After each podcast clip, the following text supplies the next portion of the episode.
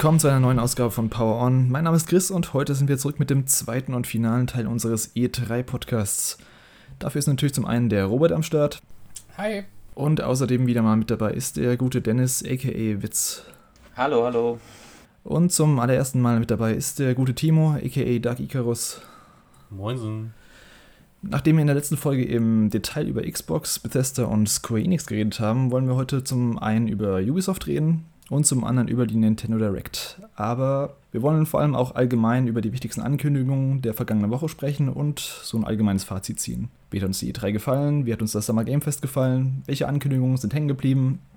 Und was erhoffen wir uns fürs nächste Jahr? Aber bevor es losgeht, muss ich dir, Timo, wie jedem neuen Gast hier die Frage stellen: Was ist dein persönliches Lieblingsgame? Also, ich hatte über lange Zeit gesagt, Terranigma ist mein absolutes Lieblingsspiel und das hat sich auch bis heute nicht geändert, dass es auf jeden Fall eines meiner Lieblingsspiele ist.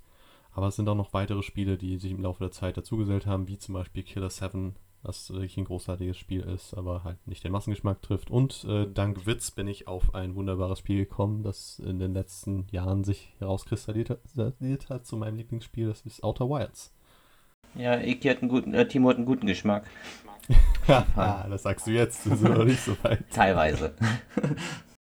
ja, nice. Dann fangen wir vielleicht mal mit dem neben Microsoft dem wichtigsten Showcase an und das ist Nintendo. Wie üblich soll E3 fand die dienstags statt und ging etwa 40 Minuten.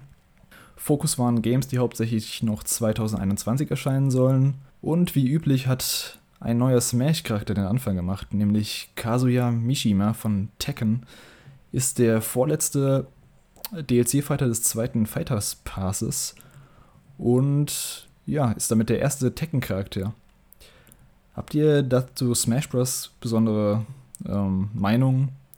Also, ich bin froh, dass sie das äh, diesmal kurz gehalten haben, verhältnismäßig. Äh, und nicht mehr äh, in 20 Minuten, ich stelle jetzt jeden einzelnen Move vom Fighter vor. Das war eine Katastrophe vor zwei Jahren oder so. Und generell muss ich erstmal sagen, die, die äh, Konferenz war sehr kompakt. Da haben sie gleich dann das mit dem Smash Bros. Kämpfer am Anfang aus dem Weg geräumt und danach kam tatsächlich Titel auf Titel. Also, ich war dahingehend äh, zufrieden. Äh, zur Auswahl kommen wir gleich noch. Uh, Smash zum, zum, Smash Bros. Charakter, ja gut, Tekken passt natürlich, äh, Kampfreihe, aber ich habe keine großen Berührungspunkte mit ihr. Ich hab, war, war mit Tekken nie so richtig warm geworden und ich bin jetzt auch nicht sicher, ob er sich zu ähm, wenig arcady spielt für Smash Bros., dass das dann tatsächlich ein bisschen komplizierter wird, ähnlich wie bei den, äh, bei den äh, Street Fighter Charakteren. Mhm. Ausführliches Gameplay wird es noch nächste Woche geben von Sakurai wie immer in, seiner, in einer, keine Ahnung, einstündigen Nintendo Special Direct. Ich finde cool, dass äh, ein Charakter von Tekken dabei ist. Also eine weitere Fighting Game Serie quasi, vertreten in Smash Bros. Besser als, finde ich, jetzt ein Charakter, der überhaupt nichts mit Kämpfen zu tun hat. Deswegen war das eigentlich ganz cool. Jetzt fehlt eigentlich nur Mortal Kombat, dann haben wir alle großen Fighting Game Serien äh, vereint. Und ja, das war eigentlich ganz nett. Wie, gesagt hast, wie du schon gesagt hast, relativ kurz alles. Ja, ich, ich muss sagen, ich, ähm, ich habe immer Tekken früher mit, mit Sony verbunden halt. Das war halt so die Fighting-Serie, die auf, auf der, die, auf, die auf der PlayStation 1 immer so beliebt war. Die, also das hat auch dann damals jeder gespielt. Heutzutage ist es natürlich immer so eine Serie, die Multiplattform-Serie und irgendwie, jetzt ist es natürlich nicht mehr so. Aber für mich ist das immer so ein, so ein Verbindungspunkt gewesen. Tekken war auf der PlayStation 1, Punkt. So. Also so hatte ich das immer mhm. in meiner Erinnerung. Dead or Alive war für dich Xbox und äh, Soul Calibur. Nein, Dead or Alive war Sony. Äh, nee, Dead or Alive war doch immer Sega gewesen. Alles Sony. Nein, Sega, oder nicht? Sega war eher Virtual Fighter dann, ne? Aber, Dead, aber Dead or Alive auch, meine ich. Aber ich sehe, wir sind ja alle ziemlich krasse Fighting Game Experten. Ähm ja, genau, wie gesagt, ich habe keine Ahnung. Also. ich habe da ehrlich gesagt nicht so viel Ahnung von. Ich weiß nur, dass äh, Tekken irgendwann, ja, hauptsächlich Sony war, später dann eben auch Xbox. Aber ich glaube, Nintendo hat meistens nicht so viel zu tun gehabt, außer zur Wii U mal gab es einen Port, glaube ich, von. Aber die ersten vier Spiele waren doch exklusiv, meine ich, oder nicht? Das, das kann Tekken. sein. Früher war ja eh meistens alles ex exklusiv. Da gab es ja nicht so viel Multiplattform. Ja. Bisschen also, Tekken hat schon nicht ganz unrecht damit, dass es zu Sony passt. Bei dem PlayStation All-Stars war ja auch Heihachi aus Tekken, glaube ich, ein Charakter. Mhm. Äh, von daher hat da Sony tatsächlich auch den Anfang gemacht, da Tekken-Charaktere in die eigene Serie so zu integrieren. Ähm, was du noch gesagt hast, Chris, dazu, dass du es eigentlich cool findest, dass das ein Kampf, also so ein Fighting Game Charakter ist, mhm. das sehe ich tatsächlich ganz anders. Also ich finde gerade bei Smash Bros. immer cool, äh, wenn dann so ein Charakter integriert wird, der so gar nichts mit irgendwie äh, Prügelspielen zu tun hat und äh, sie sich dann wirklich irgendwie kreativ was einfallen lassen müssen, wie man den Charakter dann halt so ummodelliert, dass er dann mhm. in so ein Fighting Game passt. Also ich fand halt so Ankündigungen äh, damals auf der Wii mit dem Wii Fit Trainer zum Beispiel, fand ich super. Ach Gott, das, das, das fand ich so scheiße. also, ich, finde, das ist halt gerade wie so das Coole an Smash. Also ich finde, also ein Tekken-Charakter auch cool. Ich, also habe ich gar nichts gegen, kann man auf jeden Fall machen, aber ich glaube, wenn ich vor der Wahl stünde, würde ich lieber immer so einen, äh, so einen weirden und ausgefallenen Charakter in Smash haben. Ja, die habe ich auch ganz gern. Genau, damit bleibt uns noch ein Fighter jetzt übrig für, das, äh, für den letzten Smash Bros. DLC-Charakter. Habt ihr irgendwelche Tipps noch, die ihr reinwerfen wollt? Ähm, die Frage ist, mit wem können sie wahrscheinlich jetzt nochmal so ein großes, großes Abschluss-Highlight setzen? Ich denke, das werden sie ja irgendwie geplant haben. Ja, das ist die Frage, ob sie das geplant haben. Also wäre ich mir nicht ganz so sicher. Gibt es Cuphead mittlerweile auf der Switch? Ja. Cuphead gibt es als ähm, äh, Mii-Charakter, also so. Kostüme, genau. Das schließt sich dann automatisch aus, weil da kommt ja auch die Netflix-Serie, da wird es vielleicht so als äh, so Cross-Marketing-mäßig, dass irgendwie äh, die Netflix da irgendwie auch Geld reinbuttert, dass Nintendo das macht oder so. Dann so einen richtigen Cuphead-Charakter. Ich bin mir sicher, ob ein Rayman-Kostüm äh, schon existiert. Ähm, das, sonst wäre das natürlich interessant. Oder so ein Rabbit halt, ne? Rabbits, ja. ich glaube, da existieren Kostüme sogar schon. Hm. Okay. Ähm, ansonsten, es, es wollen ja viele, dass der Master Chief irgendwie was äh, mhm. Mhm. Ich, ich kann es mir auch äh, ein bisschen vorstellen, weil Nintendo und äh, Microsoft haben ja immer so ein bisschen sich angenähert in den letzten Jahren. Äh, für die Switch kam ja auch Audi zum Beispiel raus. Genau, genau. Also schauen wir mal, was noch kommt. Ich bleibe bei Sam Bridges. Der ist noch offen. Ich sag's dir.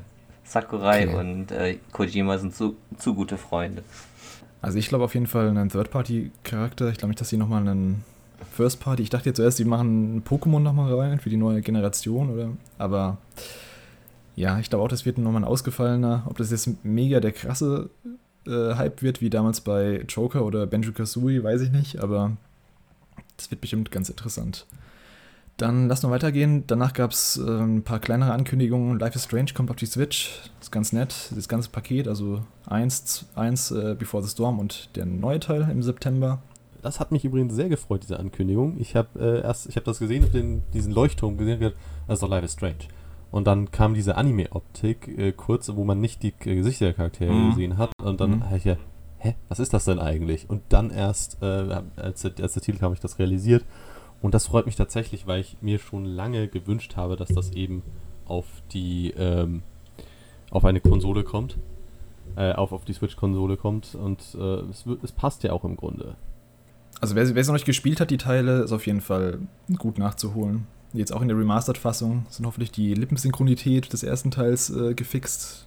Ist das mittlerweile auf Deutsch eigentlich? Der erste Teil ist der auf Deutsch auch jetzt mittlerweile? Nein, der war auf Englisch bisher. Und kann, mhm. es kann sein, dass sie jetzt tatsächlich äh, Synchro nachholen, auch die deutsche. Das weiß ich ehrlich gesagt gar nicht. Der zweite Teil kommt wahrscheinlich nicht, weil er von Don't Not, beziehungsweise auch nicht in der Remastered Collection ist. Hm, ja, könnte man vielleicht noch nachliefern, aber mal schauen. Ja, die Remaster Collection fasst ja eigentlich nur die beiden Teile, die auch wirklich zusammenhängen direkt. Also genau, genau. Dann hatten wir als nächstes Guardian of the Galaxy für Switch, wo ich zuerst gedacht habe, okay, das kommt jetzt auch für Switch und später hat sich dann herausgestellt, nein, es ist nur die Cloud-Version, also die man sich über Streaming ähm, runterladen kann quasi, beziehungsweise streamen kann. Ja, das, das sieht zu gut aus, das kann doch nicht sein. Da müsste doch noch, noch gleich eine Switch Pro hinterher angekündigt werden. Und dann Cloud-Version. Oh, na klar. Ich dachte auch schon, äh, wieso, wie das, wie das laufen wird, aber ja. Übrigens ein bisschen frech, dass sie das nicht direkt in der, in der Konferenz äh, gesagt haben. Es kam später in der Pressemitteilung.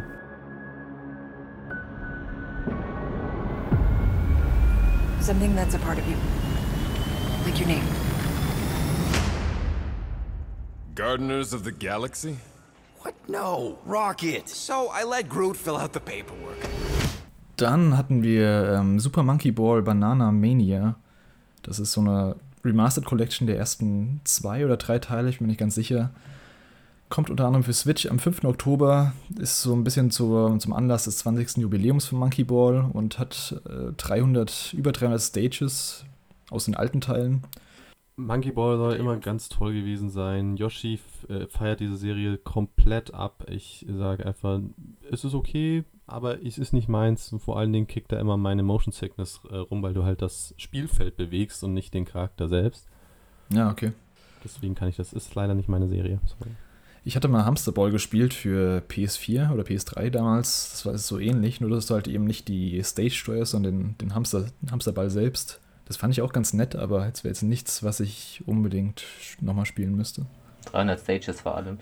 Ja, ich, ich musste auch als erstes an Yoshi denken, als ich das gesehen habe. Und äh, ich, also es war jetzt auch wieder so ein bisschen fit. Also 20. Jubiläum. Ich meine, Metroid hatte auch dieses Jahr ein Jubiläum und dann war da erstmal diese Weltraumszenerie, bevor der Affe gezeigt wurde. Da dachte ich schon, da war schon wieder mit falschen Hoffnungen dran gewesen. Deswegen war ich so ein bisschen verärgert über die Ankündigung.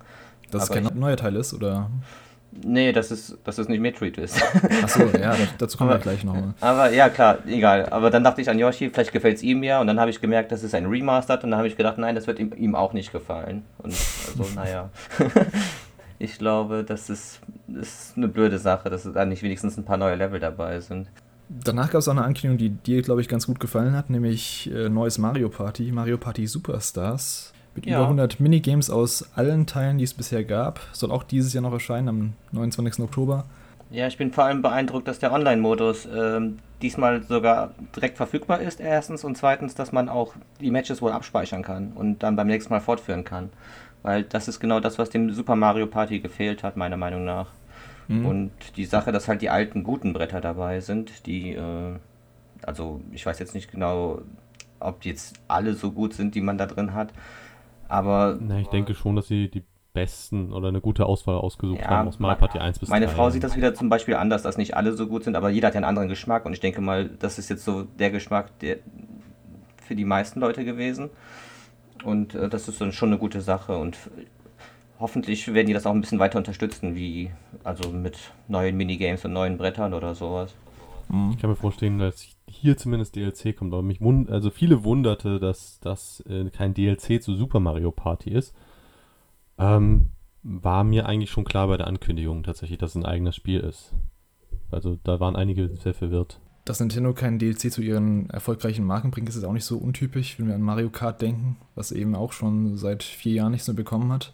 Naja, aber das ist ja, da ist ja quasi der DLC included gewesen. Naja, aber es ist trotzdem nur ein Port gewesen im Endeffekt der dann trotzdem noch, so gut wie sich Mario Kart 8 verkauft, immer noch, hätte man da was erwarten können, zumindest. Ja, das wäre leichtes Geld gewesen, da neue Strecken zu machen. Also, ich hätte auch, ich hätte, ich hätte Mario Kart 8 Deluxe längst gekauft, wenn ich gewusst hätte, dass da neuer Content dazu kommen würde. So, ja, so ja schon an neuen. Ja, aber wann? Aber sicher nicht mehr für die Switch. ja, wahrscheinlich nicht. Gab es nicht für den Nintendo 3DS auch schon so ein Best of Mario Party Spiel? Mhm. Ja, es gab The Top 100. Ähm, da gab es halt zumindest, aber das war eher so ein, so ein Minigame Rush und die Bretter waren halt recht langweilig da. Und es okay. ist auch nicht die richtige Konsole. Also es, es gab ein paar Mario Partys auf Konsolen, äh, darunter auch ein komplettes Singleplayer Mario Party noch auf dem GBA. Und ich mir denke, warum? Also. Ja, die sind alle Schrott. Also meine Frau hat das auch gespielt und selbst sie war enttäuscht davon. von den DS-Teilen. Nee, also das, das gehört schon auf eine große Konsole und da ist es dann, da bietet sich halt an, dass die Switch so, eine, so ein Hybrid-Konzept dann zumindest hat, dass man die auch dann mitnehmen kann und zu Freunden dann und dann dort halt den Kram spielen. Genau. Wie gesagt, auch noch dieses Jahr, 29. Oktober. Immer ganz nice, wenn man noch was hat. Und dann, äh, Dennis, du hast eben schon angekündigt, äh, Metroid kam dann auch ja. noch. Nicht Metroid Prime 4, sondern ein neues 2D-Metroid, nämlich Metroid Dread. Und äh, da gab es vor ein paar Jahren schon mal ein Projekt mit dem gleichen Namen, das Entwicklung war, aber das nie angekündigt wurde. vor ein paar Jahren ist gut, das ist äh, 15 Jahre lang. Genau, das war Mitte der 2000er. Das war ähm, ja eigentlich basierend auf äh, einem äh, Logbucheintrag, den man in Metroid Prime 3 äh, Corruption bekommen konnte. Mhm. Ähm, da stand dann irgendwas vom, äh, also war so ein Logbucheintrag von den Weltraumpiraten, wo dann eben dann stand, äh, wir arbeiten am Projekt äh, Pro, äh, Metroid Dread und dann ähm, waren alle gleich, dass das muss das nächste sein und so weiter und so fort. Und anscheinend hat ähm, zu irgendeinem Zeitpunkt in den in, vor zehn Jahren oder so hat dann ähm, Retro tatsächlich an Metroid Dread gearbeitet, aber der Titel wurde warum auch immer eingestampft. Genau. Nintendo hat das ja öfter mal gemacht, den Titel eingestampft und dann wieder hervorgeholt. Mhm. Und jetzt haben sie es tatsächlich gebracht und ich hatte äh, mich, ich war verwirrt und erfreut zugleich und äh, ich fand es sah gut aus. Ähm, da sind wir andere Meinungen, glaube ich. Äh, Robert fand das äh, nicht so pralle von der Optik. Och, ja, also ich fand's okay von der Optik. Also ich fand das jetzt nicht irgendwie. Also generell finde ich, äh, hat die Switch mittlerweile schwer, irgendwie in Sachen Optik einen so zu beeindrucken. Also da ist man einfach anderes mittlerweile gewohnt. Aber also, es war jetzt nicht schlecht aus. Es sah halt äh, Mhm. für ein Switch- Switch-Spiel auf jeden Fall ganz gut aus. Ja, nach, Ja, klar. nach der Monkey Ball-Enttäuschung war ich dann erstmal ähm, froh, das zu sehen, ähm, dass jetzt doch Metroid kommt. Aber dann die, unten der kleine Schriftzug, dass es not actual Gameplay ist, dann war mir direkt klar, okay, das ist jetzt nur eine Intro-Sequenz, bevor jetzt das 2D-Gameplay gezeigt wird. Und das habe ich dann schon erraten, bevor es dann auch so war. Äh, Ich, Bist du froh, dass es ein 2D-Metroid ist oder hast du dir ein 3D-Metroid gewünscht? Ich habe mir so ein so sehr ein 3D Metroid gewünscht, aber ich sehe auch ein, dass es mich, wenn es heutzutage auf der Switch erscheinen würde, wahrscheinlich nicht so abholen würde wie damals. Und finde den Gedanken eines 2D Metroid auch daher nicht so schlecht, nur das gezeigt hat mich sehr stark an Samus Returns erinnert irgendwie, da auch mit dem Kontermove, der da drin war und an dem Es wird auch von der, also gameplay-technisch wird sich wahrscheinlich ein bisschen an ähm, Samus Returns, also am Remake von Metroid 2 ja, ähm, orientieren. und das das hebt meine Freude nicht gerade an, also Aber so vom, vom Storyverlauf und äh, wie, du, wie du dich dort fortbewegst, wird es wahrscheinlich nah dran an Fusion sein, so wie ich das mitbekommen habe. Ich habe ja dann das Treehouse noch gesehen und äh, da wurde dann auch von Adam gesprochen, der war, wie auch immer einem, denn da haben sie übrigens ganz großen Wert drauf gelegt, dass sie das betonen, dass Adam zwar Vorschläge macht, wo man hingehen muss, aber man diesen Vorschlägen nicht folgen muss. Also da wollten sie gleich den Leuten den Wind aus den Segeln nehmen, die äh, direkt an ähm, Other M gedacht haben, wo Samus so ein blindes Ja. Gehorsam gegenüber Also wenn man wenn, man es dann ausschalten kann, dann ist gut, aber also wenn er da schon den Vorschlag gegeben hat, dann weißt du ja trotzdem schon, wo du hin musst. Das ist dann ja. ja. ich weiß nicht, wie sie das dann letztlich implementieren. Ich denke, es wird äh, eher linearer, weil Metroid Fusion war ja auch linearer. Aber dafür ist halt eine wahrscheinlich recht dichte, spannende Atmosphäre. Und ich bin froh, dass sie diese Verfolgungsszenen immer auf bestimmte Bereiche, die man klar erkennt, ähm, ja, zurückführen. Also dass, dass man nicht durch das komplette Spiel gejagt wird, durch, äh, mit, von dieser komischen Emmy heißt das Ding, glaube ich, der Roboter. Du hast eben schon gesagt, ähm, wird ähnlich sein wie Samus Returns wahrscheinlich. Ist auch derselbe Entwickler, Mercury Steam. Die haben unter anderem auch an einem 3DS äh, Castlevania mal gearbeitet. Mm, erscheint auch schon am 8. Oktober. Auch erfreulich. Wieder direkt äh, für dieses Jahr angekündigt. Mich hat es jetzt, also ich fand den Stil erstmal ganz, ganz nett. Ich bin jetzt nicht so unbedingt der große 2D-Metroidvania-Fan. Da muss es mich dann echt äh, visuell extrem abholen, sowas wie Hollow Knight oder eben Ori, aber ähm, ich werde es sicher auch mal spielen, wenn ich es irgendwie günstig bekomme oder wenn ich mal Zeit dafür habe, aber mega gehypt bin ich jetzt nicht drauf. Ja, geht mir ganz ähnlich. Also ich bin sowieso nicht so der Metroid-Fan. Ich habe es, glaube ich, vielleicht sogar schon mal hier im Podcast gesagt. Also mein liebstes Metroid ist der Multiplayer-Modus von Hunters auf dem DS. das sagt, glaube ich, alles. Ja, das, äh, das Spiel, was die meisten nicht so doll finden. ja. Also den Multiplayer-Modus davon fand ich super damals. Und Für, ansonsten für hab ich welche halt Konsole war das? Auf dem Nintendo DS. DS? Ach, okay. Ja. Ähm, ist ein bisschen speziell auf jeden Fall äh, äh, die Meinung dazu, aber ja. Ich habe halt echt wenig Metroid bisher gespielt. Ich habe, äh, glaube ich, Prime 3 auf der Wii angefangen, aber auch nicht weiter als so, keine Ahnung, drei, vier Stunden gespielt. Mhm. 2D Metroid noch nie, glaube ich. Und ähm, ja, also es gab halt gerade in dem Genre in den letzten Jahren so viele gute Spiele, dass mich jetzt dieser Trailer da nicht irgendwie besonders reizt. Also das reizt sich halt so ein in die Reihe von vielen guten Metroidvanias, äh, die in den letzten Jahren erschienen sind. Erschienen sind. Ähm, aber ohne da jetzt für mich so besonders herauszustechen. Also mir geht es ja ähnlich wie, wie dir. Ich werde das bestimmt mal spielen, aber ich bin da jetzt nicht irgendwie gehypt drauf. Da muss halt noch was, die müssen halt noch irgendwas krasses zeigen, damit sie mich kicken können, aber ja, wie gesagt. Ja, ich habe Angst, dass man wieder die ersten fünf Items immer dasselbe einsammelt, diesen Morphball, dann den High Jump, die Missiles und dann ist das, dann ist das halb. Wie bitte? Haben sie ja schon gezeigt, dass sie nicht sind. Also statt dem Spider-Ball gibt es ja jetzt sowas, wo du dann direkt, also dich nicht in eine Ballform verwandeln musst und kannst dann an Oberflächen, ähm, Ah, so okay. Magnetoberflächen rumdümpeln. Ja, gut. Das heißt, du kannst dann auch währenddessen schießen und alles. Und Ne, das ist okay, das klingt schon mal nicht schlecht an, aber ja, muss man im Auge behalten. Ich warte auf jeden Fall die Reviews ab, weil ähm, Samus Returns habe ich blind gekauft in Ehrfurcht und äh, das war eine große Enttäuschung. Wäre ich da nicht auf Reisen gewesen und wäre es nicht mein einziges Spiel, was ich dabei hätte, dann hätte ich es wahrscheinlich auch nicht durchgespielt. Aber das ist doch generell ganz gut angekommen, oder? Das, es ist, äh, es ist sehr umstritten jetzt in, also bei den Fans. Bei den Kritikern ist es äh, reihenweise gelobt worden, bei den Fans ist es sehr umstritten, also der, der letzte Teil.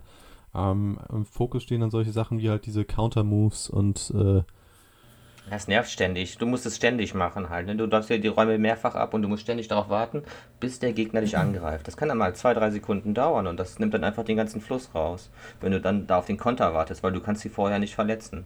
Du kannst versuchen dran Ja, man, äh, es, also, geht, es gibt aber Möglichkeiten, die zu triggern, dass sie das einsetzen. Ähm, muss halt herausfinden, wie das ist, weil es bei jedem Boss anders ist. Nee, nicht, ich rede nicht von Bossen, ich rede von den normalen Gegnern. Es gibt ja auch normale Gegner, die, so. die ziemlich äh, unverwundbar gegen normale Attacken sind, bis du sie konterst. Das heißt, äh, du kannst nicht einfach durch die ganzen Level durchlaufen, ohne Schaden zu nehmen, sondern musst warten, bis der Gegner dich angreift quasi. Und das, das weiß ich echt nicht mehr. Ist, ich muss das echt mal wieder spielen. Ja, ich bin dann auch, ich bin dann auch einfach durchgelaufen und habe den Schaden hingenommen, weil mich das so gestört hat, da einfach mal drei Sekunden stehen zu bleiben und dann den, den Konter zu machen. Okay, aber interessant, dass es äh, wohl doch ein bisschen kontroverser angekommen ist, als ich gedacht hätte. Ich dachte auch, das wäre durch die Bank weg eigentlich gut angekommen. Aber ja, mal schauen. Metroid Red am 8. Oktober, wie gesagt. Also gäbe es noch ein Metroid Prime 4 dazu, dann würde ich Metroid Red wahrscheinlich jetzt nicht so sehr äh, hassen. Ich habe Metroid Red jetzt auf jeden Fall schon vorgestellt. Ähm, ich, weil das ist tatsächlich ein, mein Highlight persönlich von der Nintendo Direct gewesen und das will ich auch unbedingt dann spielen.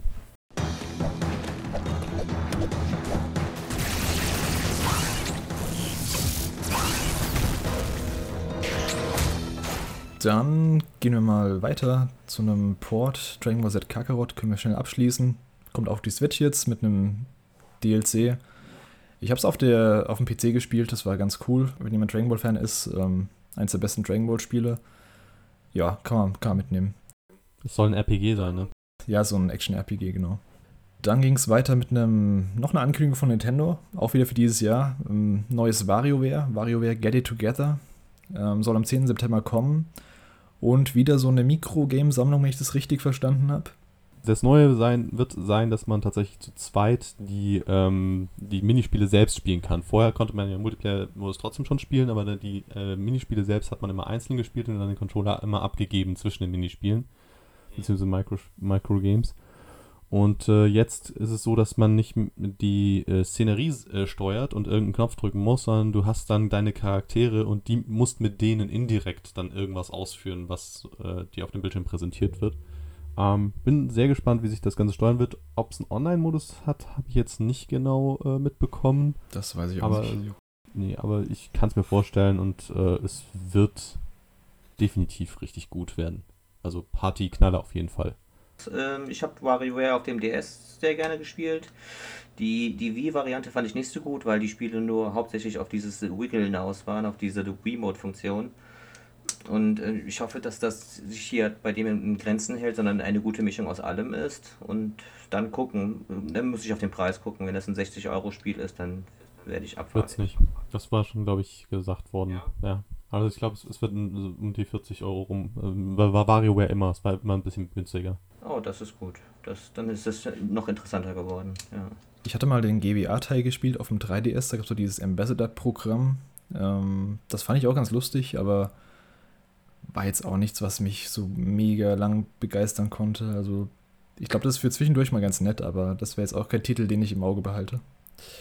Ich finde ja, ich finde WarioWare ist das bessere Mario Party. Also ich spiele das Ach, immer deutlich lieber. Mhm. Mhm.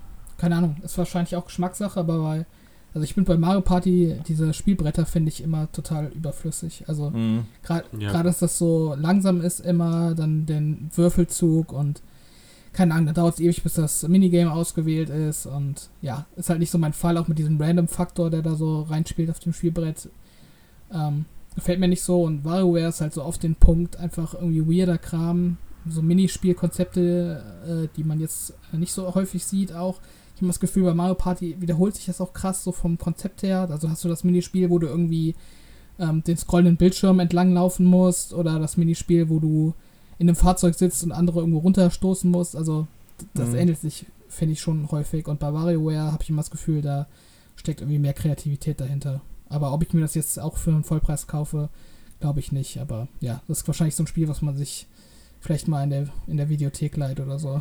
Bei WarioWare können die Entwickler halt auch echt komplett frei drehen. Also das sind Ideen bei den Mikrospielen drin, da würde niemand drauf kommen oder sagen, darauf machen wir ein Spiel draus, aber dann dafür ist es gut genug dann. Mhm. Ja. Es ist ja nur fünf Sekunden lang und dann kann man zum nächsten kommen, auch wenn es jetzt nicht so pralle ist. Das stimmt, auf jeden Fall sehr kurzweilig. Ähm, dann als nächstes was, was mich sehr gefreut hat. Shin Megami Tensei 5 hat endlich einen ersten Gameplay-Trailer bekommen und ein Datum. Es war vorher schon geleakt, aber der 11. November, exklusiv für Switch. Ähm, ja, das sah ziemlich gut aus, finde ich. Ähm, das wird mein erster richtiger Shin Megami Tensei-Teil. Ich habe vorher immer nur die Persona-Spin-Offs gespielt. Und ja, ich weiß gar nicht, hat, hat jemand von euch da Interesse dran? Ich habe ein paar Spiele im Regal stehen. Ich habe bis heute keinen einzigen Shin Megami Tensei Teil gespielt. Äh, es gibt ja x Ableger davon. Dann gibt es noch die Digital Devil Saga, Persona und was weiß ich. Und ich blicke überhaupt nicht durch. Das ist äh, schlimmer als bei Fire Emblem und bei Final Fantasy, die äh, Verzweigungen bei dieser Reihe. Also die Hauptreihe von Shin Megami Tensei, die 1 bis 5 jetzt, das sind halt quasi Hardcore, Hardcore-Rollenspiel, äh, Hardcore-Dungeon-Crawler-Rollenspiele. Da geht es weniger um, um irgendwelche krassen Stories oder Charaktere, sondern eher ums Kampfsystem und deine Monster ähm, überreden, ins Team holen und aufleveln. Also das wird das jetzt aber nicht, oder? Also es sah nicht so aus in der äh, Präsentation. Das sah dann eher Story basiert aus, oder? Na, du hast halt schon, wie gesagt, in deiner Party hast du diese Vieh gehabt und diesen Schleimmonster, das sind so typische Persona, Shimigami Tensei Monster, die du auch in jedem Teil hast. Ähm, es ist schon story-fokussiert in einer gewissen Hinsicht, aber weniger charakterfokussiert, sage ich mal. Shimigami Tensei ist so ein bisschen ähm, düsterer vom Setting her. Da geht es meistens um das Ende der Welt. Ich glaube, darum geht es auch im fünften Teil jetzt. Und ja, so genau habe ich mich auch nicht reingelesen, aber ich glaube, das wird ganz cool. Ja, ich, ich, fand das Konzept mit den, äh, ich verhandle mit den Gegnern und Ja. dann eventuell, wenn ich das Richtige mache, schließen sich mir an. Das ich, fand ich ganz lustig dann. Das ist ganz nice, weil du hast auch, ähm, jedes, jedes Monster hat eben eine andere Personality und äh, kannst beim einen sagen, wenn er, wenn er dich fragt, ey, darf ich in ein Team? Und du sagst ja, dann sagt er, hey, cool, ich komme mit rein. Beim anderen, wenn du dasselbe sagst, sagt er, nee, bei so einem, bei so einem Loser will ich nicht mitmachen und sowas. Das ist ganz cool. Also es wird jetzt nicht das Spiel, wo ich sage, das muss ich mir direkt zum Launch holen, aber ich schaue es mir gerne mal an, wenn es rauskommt. Sie haben es auch sehr ausführlich vorgestellt. Also die, die äh, Präsentation allein im Direct war sehr lange und danach nochmal im Treehouse ging es ja auch fast eine Stunde. Das Besondere ist auch, dass es der erste Teil der Reihe wird, der weltweit gleichzeitig erscheint. Also für Fans der Reihe auf jeden Fall ein Meilenstein. Ich hatte da auf jeden Fall direkt so zwei Elemente, die für mich so kompletter Abturn sind, was Spiele angeht. Das ist einerseits ist das, äh, wenn das, ähm, wenn der Screen mit so Graphen und irgendwelchen Statistiken und Zahlen zugeballert wird. Das hatte ich, das kann ich halt gar nicht ab. Und was ich auch überhaupt nicht mag, ähm, sind, wenn, wenn so Gegner in JRPGs in so einem Endlosloop gefangen sind. Von der Animation her. Achso, was ich meine? Das ist dann so ein Blob, der sich das ist ja typisch rundenbasiert eigentlich, dass die so, Ja, so gegenüberstehen, aber dann so rumwabbeln immer. Ja, ich, ich kann es nicht mehr sehen. Also, also kriege ich echt direkt so. Nee, ich mach aus. Das Ja, fair, fair, fair enough. Ähm, dann können wir weitergehen zu einer Reihe, die viele gefreut hat, dass sie wieder zurückkommt. Ähm, ich habe da nicht so viel Erfahrung mit der Reihe, aber ich weiß, dass es mega beliebt ist. Advance Wars kommt in einer Remastered Collection mit 1 und 2 zurück am 3. Dezember. Und ja, hat jemand von euch Advance Wars gespielt? Hat sich jemand gefreut auf die Ankündigung? Äh, ich hat, es hat mich gefreut, weil ich halt schon Ewigkeiten keinen Advance Wars Teil mehr gespielt habe. Mhm. Ob das jetzt heutzutage noch notwendig ist, ist eine andere Frage, nachdem es ja de definitiv von den Indies, zumindest äh, im beim 2D-Bereich, in Haufen Advance Wars ähnliche Spiele gab, wie Wargroove oder Into the Breach, die dann nochmal dem ganzen anderen Spin äh, verpasst haben. Weiß ich nicht. Ähm, es ist ganz nett, äh, nochmal in Erinnerung zu schwelgen. Die Optik ist okay, sieht halt aus wie ein Playmobil-Ding und es sollte es ja auch sein. Es soll ja dann so aussehen wie halt Spielzeugsoldaten, die man aufeinander losgehen lässt. Ähm, vielleicht für einen Budgetpreis würde ich es mitnehmen, aber nicht zum Vollpreis gleich direkt am Start. Also. Und ich hatte den ersten Teil auf dem Game Boy Advance gespielt und dann habe ich mir Dual Strike für den DS geholt. Ich glaube, das habe ich aber auch schon nicht mehr durchgespielt. Ich, ich fand den ersten Teil ganz nett. Aber es ist Die jetzt Reihe auch ist nicht. auch uralt mittlerweile und Ja. hat diverse Ableger. Ich fand das cool, dass man das halt äh, zu zweit an einem Gerät spielen konnte. Also man macht seine Runde und dann ist der Gegner dran. Das war dann schon ganz cool. Also man gibt dann einfach seinen Gameboy ab und der nächste macht seinen Zug quasi. Ne? Das war dann schon nicht schlecht, für, wenn man nur ein Gerät hat. Aber ich finde es jetzt halt blöd, dass jetzt jetzt, also, das hat der Yoshi auch gesagt, dass es, wenn man schon so viel Arbeit reinsteckt, dann kann man auch ein neues Spiel draus machen, als einfach nur äh, ein Remastered ra- rauszubringen. Ja, ich glaube, als Testballon ist es aber trotzdem ganz nett, ob die, ob die Reihe noch Anklang Ja, findet. das ist, es ist halt ein Gameboy-Spiel, genau wie bei Link's Awakening ist das, ist da die möglich, sind da die Möglichkeiten begrenzt. Man hätte ja die heutige Technik nutzen können, um irgendwie neue Einheiten, neue, neue Möglichkeiten zu schaffen.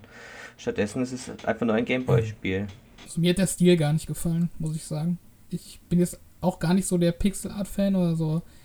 Ja, so gerade so grobe Pixel-Art finde ich dann auch oft nicht besonders hübsch, aber hier muss ich echt sagen, da fand ich äh, so die Originalversion noch äh, irgendwie ansprechender. Also dieser komische Plastikfiguren-Look, den fand ich echt äh, gar nicht ansprechend jetzt im Remake. Also Na gut, bei, äh, um die Optik ging es bei Advance Wars ehrlich gesagt auch nie. Also es ging tatsächlich um die wirklich guten, gut designten Karten. ja, aber ich finde es ist schon verschlimmbessert. Also da hätten sie lieber so einen Pixel-Art-Style irgendwie lassen sollen. Das stimmt. Aber dann hätten sie nicht, wären sie wahrscheinlich nicht hervorgestochen genug gegenüber so Sachen wie Wargroove tatsächlich, die ja auch sowas machen. Ja, man hätte ja mit Innovationen punkten können, ne? Aber gut. Vielleicht, wenn es ankommt, kommen ja dann noch die DDS-Teile, kann ich mir vorstellen. Die sind wesentlich unterschiedlicher noch voneinander. Das äh, Dual Strike und Dark Conflict. Dark Conflict war ja in so ein Endzeit-Teil, Ja, das, ähm, der sauschwer war. ja, schwer waren die Spiele. Auch der erste Teil war schon sehr schwer, das stimmt. Wargroove spiele ich ja momentan aktuell, deswegen kann ich das gut vergleichen. Das ist wesentlich verzeihbarer also als Advance Wars. Bei Advance Wars machst du einen falschen Move und du. ja, das Problem ist halt, dass du es auch erst sehr spät bemerkst irgendwie. Dass du am Anfang Fehler gemacht hast und dann hast du schon irgendwie zehn Runden weitergespielt und quasi eine Stunde gespielt und dann merkst du eigentlich, dass du das Level besser von vorne startest nochmal. Also sowas bei mir zumindest. Aber ich habe es durchgezogen. Es war trotzdem äh, eine gute Herausforderung. Erscheint auch schon am 3. Dezember, also auch noch dieses Jahr. Kann sich ja jeder selbst ein Bild davon machen, der es vielleicht noch nicht gespielt hat. Ähm, kommen wir zum letzten Block, dem Zelda-Block, würde ich mal bezeichnen. Ähm, ach genau, die ganzen Ports, die habe ich jetzt gar nicht äh, beachtet, aber ja, Tony Hawk kommt auch, 1 plus 2, die ähm, Remakes, die im letzten Jahr für PS4 und Xbox erschienen. Äh, muss ich sagen, sah ziemlich äh, dürftig aus, aber wie zu erwarten für Switch. Ähm, ja, also spielerisch ist es bestimmt ganz geil, aber optisch, was, was eigentlich so ziemlich das Aushängeschild war. Ja, das also- sieht aus wie ein Port vom PS1-Spiel, finde ich. Ich wollte es auch sagen. so schlimm ist es jetzt nicht, aber ähm, es sah wirklich nicht ganz so hübsch aus wie jetzt. Äh, natürlich, natürlich nicht wie die PS5 und äh, oder beziehungsweise PS4-Teile, aber es, ist, es sah schon merklich schlechter aus. Ähm, und außerdem hat, haben die das Problem, dass demnächst noch Skatebird rauskommt, was das ein wahrscheinlich bessere Tony Hawk wird.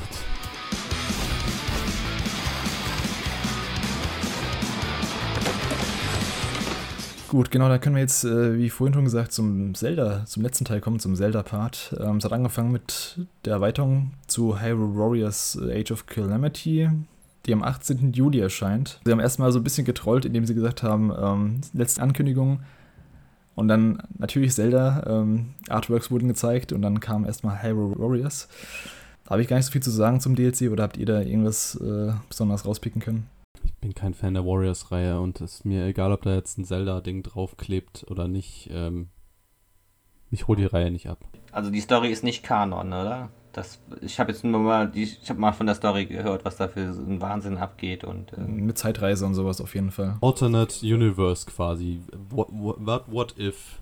Aber im Grunde spoilern wir schon damit. Das ist mir an der Stelle egal. Obwohl es eigentlich. egal, ob das Spiel, Spiel für jemanden ruiniert wird. Das sollte keiner spielen.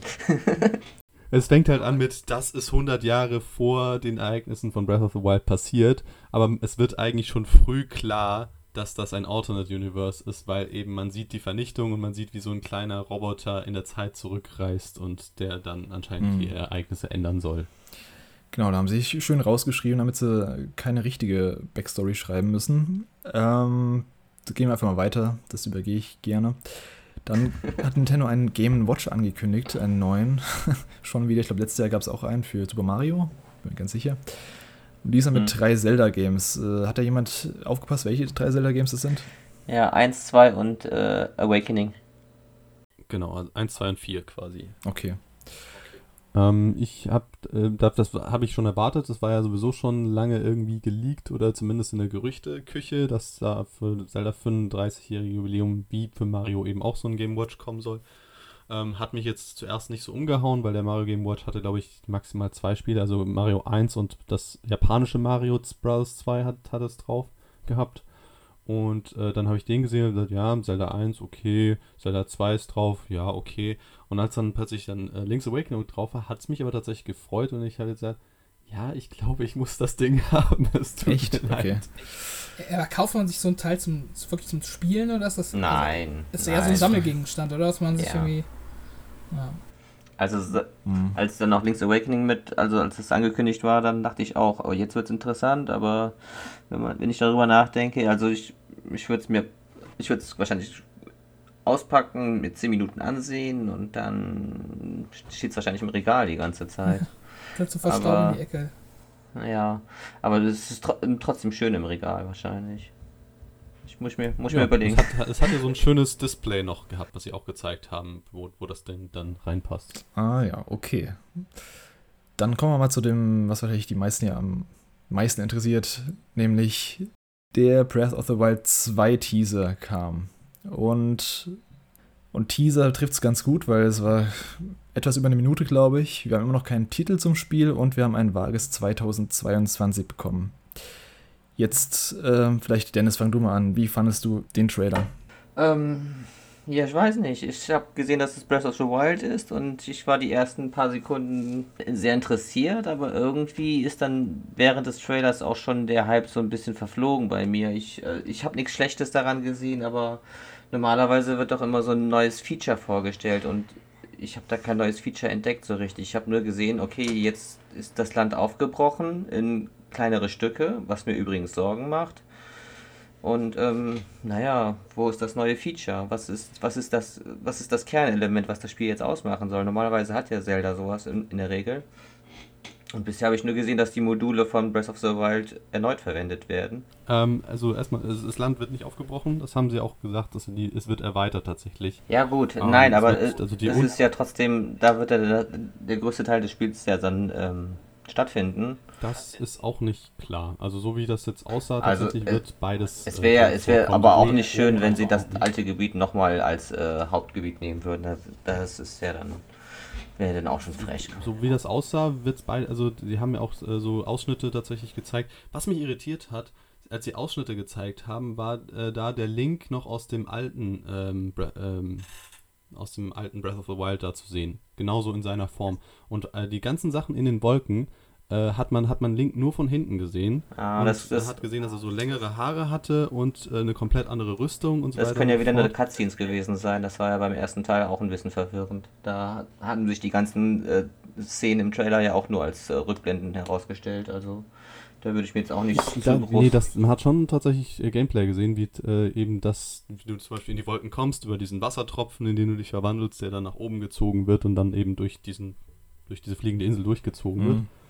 Ähm, und man hat aber auch äh, gesehen, dass Zelda ist ja in irgendeinen Abgrund gefallen. Man hat teilweise äh, so kurze Szenen unter, im Untergrund gesehen. Also ich nehme an, sie haben die Welt tatsächlich nach oben und nach unten erweitert, dass man und eventuell wird es dann auch Dungeons geben, die an irgendeiner Stelle dann im Spiel vorkommen. Ich hoffe, dass es nicht zu geradlinig wird durch die, durch die Aufbrückelung in kleine Inseln, weil das ist ja dann. Nee, ich glaube, es gibt kein Zurück mehr äh, für die Reihe in äh, Geradlinigkeit. Ich denke, es wird auch wieder ähm, so sein, dass du frei entscheiden kannst, wo du letzt letztlich lang gehst. Ähm, bloß die Frage ist, wie sie das dann halt machen wollen. Sie haben ja das bei ähm, bei Breath of the Wild gelöst, indem man die Fähigkeiten, die vier, die man braucht im Spiel, direkt am Anfang bekommen hat und dann im ganzen Spiel halt nichts mehr. Und hier wollen, äh, hat man ja gesehen, dass er zum Beispiel solche Items hat wie diesen Flammenwerfer, diesen Drachen. Ja, das heißt ja nicht, dass das ein neues Item ist. Das kann ja auch einfach nur eine temporäre Waffe sein. Also da würde ich mir jetzt auch nicht so viel reindenken. Könnte auch sein. Weiß nicht, es, es gibt schon äh, genug Trailer-Breakdowns, die dann das und das gesehen haben da drin. Also ich, mm. die, äh, es, ist, es ist eigentlich hauptsächlich, hat es die Aufgabe gehabt, nochmal die Fans so ein bisschen äh, diesen Theorie-Hype zu versetzen. Das war ja auch beim Vorgänger so, da kam auch äh, zwei Jahre vorher dann der letzte Trailer und dann plötzlich, wie Phoenix aus der Asche, wurde das, äh, kam dann noch ein äh, Trailer und dann hieß ja. es, ja, es kommt ja schon in zwei Monaten übrigens. Aber, und ich denke, das wollen sie aber wieder hat dich den Trailer abgeholt? Ähm, ich, diese Sache mit den äh, von den fliegenden Inseln und so fand ich ganz cool tatsächlich. Auch, aber ich habe auch äh, Skyward Sword nicht so veracht, äh, auf Skyward Sword nicht so verächtlich geguckt. Äh, ich glaube, das war die Ursprungsidee, die sie eigentlich hatten, dass man, dass du mit diesem Gleiter frei von Insel zu Insel fliegen kannst, was allerdings damals technisch nicht möglich war. Und das können sie jetzt endlich umsetzen, full blown. Und äh, darauf freue ich mich tatsächlich. Ähm, ansonsten ich habe, ich habe eher, eher das Gefühl, dass es eine Verschleierung von Ladezeiten sein wird. Aber äh, gut. Äh, Robert, du als nicht mega Zelda-Fan, wie fandest du den Trailer? Oh, ich bin schon auch Zelda-Fan, also so ist nicht. Ähm, ich bin, glaube ich, nicht so der mega Breath of the Wild-Fan. Ja, das, das meinte ich, genau. Das kann man, glaube ich, schon eher sagen. Ähm, ich mochte Breath of the Wild schon, habe es schon ganz gern gespielt, aber für mich war das jetzt nicht so die Offenbarung, wie sie es für andere war. Ähm, mhm ja, ich, ich habe mich auch auf den Trailer gefreut. Also wurde auch Zeit, dass endlich mal äh, was Neues zu gezeigt wird. Und ähm, ja, aber so vom Hype her bin ich quasi äh, vor dem Trailer wie nach dem Trailer. Also es war halt einfach ähm, ja so straight Sequel quasi, so mhm. gefühlt. Also es hat jetzt nicht so einen Wow-Effekt, dass man irgendwie was komplett Neues sieht oder was einen so richtig äh, interessiert wegbläst, was man schon mal bei anderen so 3D-Zelda-Ankündigungen hatte. Ja, das ähm, fand ich nämlich auch. Es wurden auch einfach nur dieselben Gegner gezeigt, die man schon kannte. Oder habe ich, ja. hab ich irgendwas übersehen? Es gab diesen Stein-Typ, der sich so zusammengebaut hat. Gab es den früher auch schon? Ja, den, den gab es auch schon, ja. aber das Neue ist, dass da ein Gegnercamp Ja, aber das sind, Gegner, das sind Gegner aus dem ersten Teil, die da drauf sind. Also, die haben Models, die haben dieselben Models benutzt und die dann da oben drauf gesetzt. Selbst, selbst die, die Holzbretter sind aus dem ersten Teil. Also, also ich kann ja auch nochmal, also meine, meine Frau war ja der größere Breath of the Wild Fan und sie hat den Trailer auch gesehen. Also sie hat, das, sie hat den ersten Teil mit 900 Crocs beendet und dann die ähm, im, im Master Quest Modus nochmal noch mal 900 Crocs geholt und dann äh, Ach Scheiße, die, okay. und dann die Wii, die, äh, die Switch Version gekauft und die auch nochmal ungefähr nochmal 500 Crocs geholt. Und als sie den Trailer gesehen hat, äh, war sie ja auch recht enthyped einfach. Ich, man kann, ich weiß gar nicht, woran es lag so wirklich. Es, es, gab halt, es gab halt nicht so viel Fleisch, was man jetzt, also klar, es gibt ja diese 1000 äh, ja. Trailer-Breakdowns, das gibt es bei jedem kleinen Teaser, aber jetzt für den Normalo-Spieler würde ich sagen, hatte der Trailer jetzt nicht so, so was krass Neues gezeigt, wo man sagt, oh, das ist das Feature von. Ja, ich glaube, äh, glaub, Robert sagt es ganz. Ja, Robert sagt es ganz richtig. Das vor dem, nach dem Trailer ist wie vor dem Trailer. Also es hat sich jetzt irgendwie nicht so viel. Aber wart ihr denn gehypt bei den, als der Trailer zwei Jahre vor Breath of the Wild, vor dem letztlichen Release kam? Weil der, also der, der, der erste Trailer war, der, der erste richtige mhm. Trailer war ja auch tatsächlich nicht so krass dann. Gut, es war krass, weil es halt eine große Welt war und jetzt ist halt. Der, aller, der allererste Trailer war ja quasi nur so eine Cutscene, wo sie so ein bisschen ein Konzept vorgestellt haben, damals mit äh, Link auf dem Pferd, genau der zweite Trailer, also es gab ja dazwischen diese Demo dann auf der Game Awards, dann, dann war hier zwei Jahre Stille quasi. Und dann kamen sie halt zurück zur E3 mit einer Gameplay-Demo, das weiß ich noch. Da war eine ganz große Gameplay-Demo, wo jeder es spielen konnte schon. Nintendo hatte nur Zelda auf der E3. Und da gab es eben schon viel zu sehen da vom Game selbst, auch wenn der Trailer selbst eher so ein Environmental-Ding war. Aber der richtige Hype-Trailer war tatsächlich erst der, der drei Monate vorm Switch Ja, das war dann der Story-Trailer, genau. Der kam dann ähm, auf dem Switch-Event. Da war dann plötzlich, wow, Voice-Acting und so weiter und bla. Und ich glaube, Nintendo zielt darauf ab, dass sie noch ein paar Sachen zurückhalten und dann versuchen, tatsächlich den Hype kurz vor Release anzustacheln. Von mir aus können die gerne auf so einen Trailer verzichten, wie sie damals hatten, weil ich den ziemlich misleading fand damals, was die ganzen Cutscenes angeht und die Story, die dann eigentlich nur im Hintergrund stattfand, beziehungsweise in der Vergangenheit. Deswegen, ja. ähm, klar, der Trailer war cool, so an sich, aber ich fand den fürs Spiel selbst, fand ich ihn eher ähm, misleading. Ja, also was ich vielleicht auch noch ähm, dazu sagen kann, was eben auch schon mal angesprochen wurde mit äh, der Spielwelt an sich, dass sich das irgendwie äh, ja, auf der alten, von Breath of the Wild bekannten ähm, alles aufbauen könnte. Mhm. Ähm, also Breath of the Wild hat ja diese riesige Spielwelt, wo man echt ewig lang ähm, rumlaufen konnte und das dann auch erst mit steigendem Spielfortschritt auch angenehmer wurde, darüber zu reisen, weil man dann mehr Ausdauer hatte, man konnte sein Pferd dann irgendwann rufen und wenn das jetzt die gleiche Spielwelt ist, weiß ich ehrlich gesagt nicht, ob ich Bock habe, äh, da nochmal so quasi von, ähm, Punkt Null, so mit null Ausdauer, null Herzen und irgendwie null, null Gadgets dann ähm, von vorne anzufangen, da irgendwie über diese Spielwelt zu reisen. Das fände ich irgendwie ein bisschen lame. Also, dass ich da irgendwie so richtig dranbleibe, da müssten sie dann wirklich schon auch einiges an neuen Arealen bieten. Ich glaube, denen ist das Problem aber schon bewusst, also dass sie nicht nur mal die Leute genau durch dieselbe Welt mit denselben Anfangsfähigkeiten schicken. Ich denke, da werden die sich schon was ausdenken, wo sie ein bisschen das äh, Ganze auflockern. Mhm. Andernfalls wäre es halt äh, schon ein bisschen enttäuschend. Dann vielleicht noch so ein zweiter Aspekt, der ähm, mich noch so ein bisschen enthyped hat oder zumindest den Hype gedämpft hat bei mir, ist halt auch das Release-Datum. Also mhm. er sprach ja davon, ähm, dass sie auf 2022 abzielen, was aber eher so klang, so hoffentlich klappt es noch. Also es klang jetzt nicht so nach einem Frühjahr-Release, sondern wenn schon äh, Ende nächsten Jahres, wenn überhaupt. Und ja, keine Ahnung, wenn ich jetzt äh, mir vorstelle, ich muss darauf noch äh, ja, zwei Jahre warten oder so, dann weiß ich nicht, habe ich jetzt aktuell noch nicht so den Grund, mich da so richtig krass zu hypen. Ja, und wir kennen den Titel noch nicht, wie gesagt. Das finde ich auch ganz merkwürdig, dass wir nicht mehr den Titel wissen bisher. Mhm ich frage mich auch so ein bisschen, was der, also ich fand es cool, dass sie es gezeigt haben, dass sie zeigen, dass, dass es noch lebt, quasi, und dass es nächstes Jahr kommt, finde ich auch gut, dass sie es einfach mal angekündigt haben. Aber mir so ein bisschen der, der, der, ja, so ein bisschen der Sinn des Trailers gefehlt. Was, was genau wollen sie mit dem Trailer jetzt zeigen? Was ist nur so ein, hier habt ihr was, es kommt irgendwie irgendwann nächstes Jahr vielleicht? Oder wollen sie damit was Krasses anteasen? Aber ich, ich sehe nicht, was es Viele ist. Viele haben ja die Hoffnung, dass es quasi sich, äh, sich nochmal der, Metro, äh, der, Metro, der Majora's Mask-Effekt wiederholt. Dass man quasi die Assets hat von äh, einem bereits bestehenden Teil und dadurch den, der zweite Teil wesentlich fokussierter und besser wird.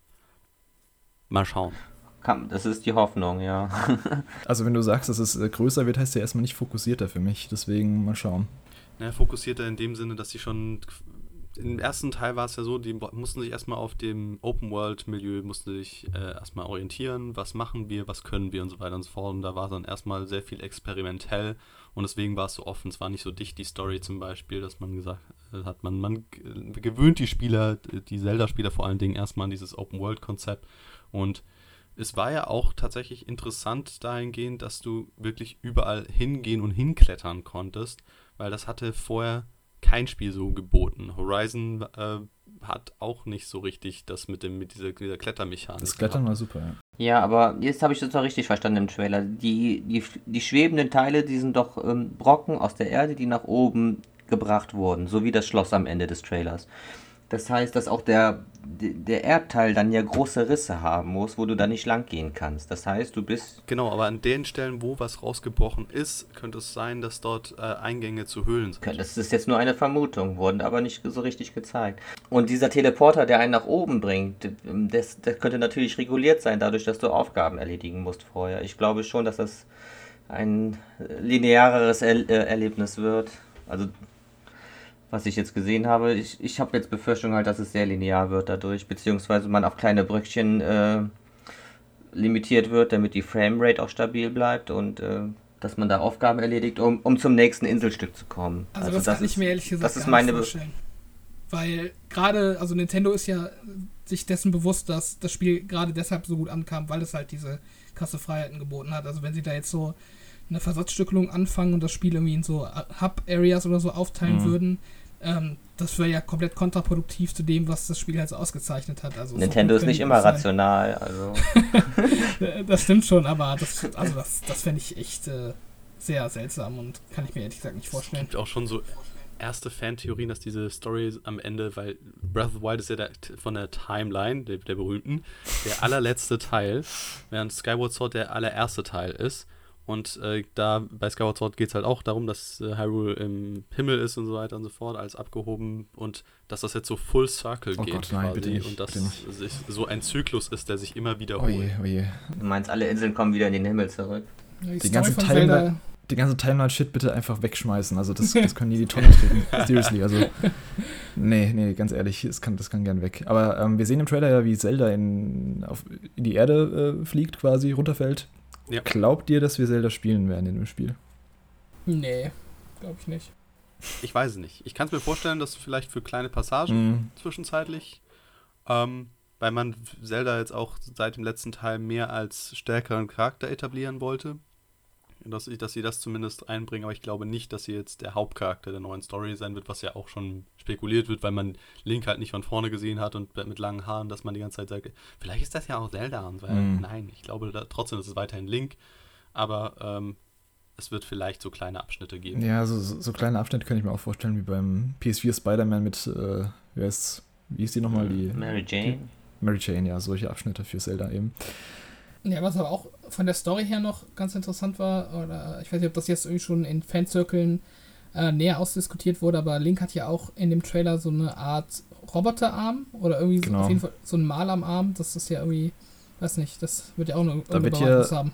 Da ist so ein bisschen die Theorie, dass er am Anfang, wo er mit Zelda unterwegs ist und eben Ganon da trifft unter der Erde, dass er da von Ganon besessen wird quasi oder zumindest irgendwie verflucht wird, sein Arm. Könnte ich mir gut vorstellen, dass er dann auch Fähigkeiten damit bekommt, Fände ich ganz cool. Also, hm. ja. Aber damit hat er bisher nur die Module aktiviert, oder? Ich glaube, das ist einfach nur das, das Tablet-Ersatz. Ja, das wird zwar, also wird wahrscheinlich das Hauptfeature sein, dass man mit diesem Arm Das Tablet, das Tablet-Design hat man ja wegen der Wii U genommen, um das als Referenz zu nehmen quasi. Und weil man das jetzt nicht mehr hat, äh, hat man auf den Arm gewechselt. Ist jetzt die meine nüchterne Erklärung dazu. Das Aber sein. ja, wer weiß.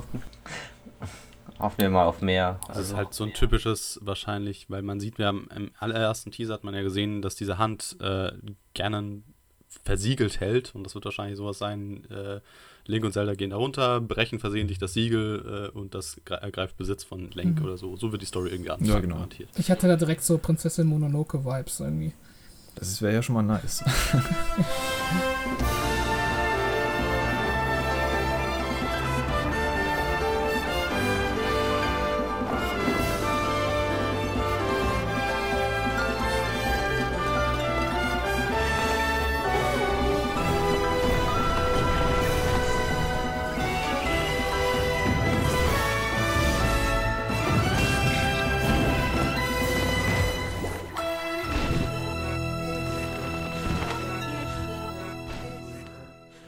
Wie fand ihr jetzt die Direct, die E3 Direct von Nintendo? Wart ihr überzeugt? Hat ihr euch gefallen? Wart ihr, wart ihr enttäuscht insgesamt? Ähm, Robert, fang du mal an. Ähm, ja, ich war ja bei den letzten Directs immer ziemlich kritisch.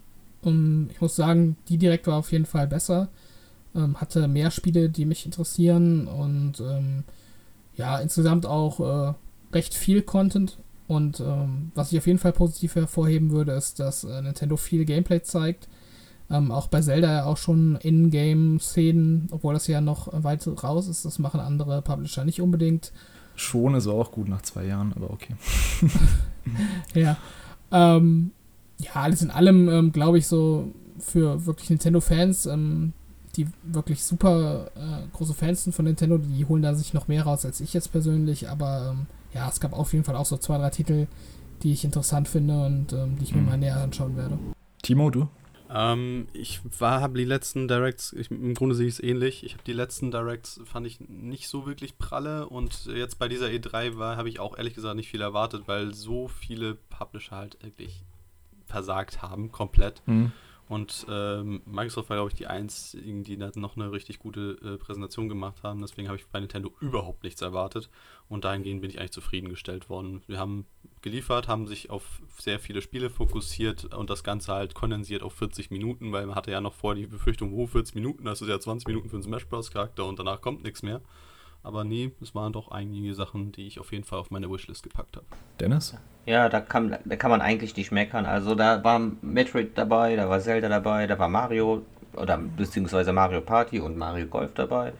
Also was will ein Nintendo-Fan eigentlich mehr? Also ja, mhm. es, war, es war besser als die letzten Directs und ähm, für mich war auch die eine oder andere interessante Sache dabei. Und kann gerne so weiter in die Richtung gehen. Äh, wenn ich noch eine Sache bei mir ergänzen äh, darf, was ich relativ schade fand, ist eben, dass viele Spiele gefehlt haben wieder, mhm. ähm, auf die man eigentlich schon länger wartet. Also Stichwort Bayonetta 3 beispielsweise. Oder eben auch so ähm, einzelne Studios, so Monolith zum Beispiel, ähm, das auch ewig jetzt eigentlich schon ein neues Spiel ähm, so in der Mache, was man eigentlich auch langsam mal zeigen könnte. Ähm, Monolith arbeitet aber teilweise auch an Zelda. Ja, Diese ja. sind ja für, die, für das Weltendesign zuständig. Ja, das ja. haben sie ja davor auch gemacht, haben auch trotzdem Xenoblade 2. Ja. Ja, also ähm, das wäre ja. für mich so noch so ein Manko, aber sonst, ja. Mhm.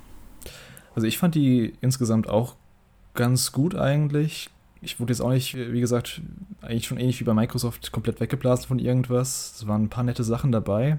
Ähm, wie du eben schon gesagt hast, das ist die größte Enttäuschung, dass halt Titel gefehlt haben, auf die ich mich schon lange freue. Äh, Bayonetta 3 und Metroid Prime 4 zum Beispiel sind immer noch verschollen. Dann eben, wie gesagt, Monolith Soft hätten wir auch gerne mal sehen können und ähm, vom Mario Odyssey Team wurde ja auch gerüchtet, dass, es, dass da was kommt, aber ist anscheinend noch nicht so weit. Ansonsten ähm, fand ich gut, dass sie viele Titel angekündigt haben, die auch dieses Jahr erscheinen. Mit WarioWare, ähm, Metroid Prime und äh, Metroid Dread und was gab's noch? Mario Party. Mario Party. Shin Megami Tensei. Genau, Shin Megami Tensei auch. Also die haben viele Daten genannt und viel Gameplay gezeigt, das fand ich gut. Wie gesagt, mir hat einfach so ein bisschen so, so ein bisschen die extra Würze noch gefehlt mit irgendwelchen Titeln, die mich total abholen davon, aber so generell kann man, glaube ich, nicht meckern, wenn man ein Switch-Spieler ist. Dann kommen wir mal zu Ubisoft. Die hatten nämlich auch ein paar Tage vorher auch noch eine Konferenz, die wir letzten Cast noch nicht besprochen hatten. Ähm, zu Ubisoft selbst hatte ich keine großen Erwartungen. Wie sah es da bei euch aus, die drei? Nee, also ich habe Ich habe mit Just Dance gerechnet und wurde nicht enttäuscht. Sichere Bank auf jeden Fall. Was mich gewundert hat, es gab kein neues Assassin's Creed. Das ist, äh, glaube ich, das erste Mal auf der E3, dass kein Assassin's Creed Das hat mich gezeigt wurde. gewundert. Sie haben ja gesagt, dass sie nach, also ab Origins in zwei Jahrestakt gehen, ähm, mit Odyssey und dann Valhalla. Das, das passt. Also, dass sie nächstes Jahr wahrscheinlich dann wieder einen neuen Teil raushauen. Und, ähm, aber genau, da können wir gleich mal einsteigen mit ähm, den, dem Assassin's Creed Valhalla DLC. Hat das jemand von euch gespielt? Nein. Sorry. nee. Okay, hat keiner gespielt, perfekt. Ich nämlich auch nicht. Und ähm, deswegen habe ich auch keine große Meinung zum. Es ist, Assassin's Creed.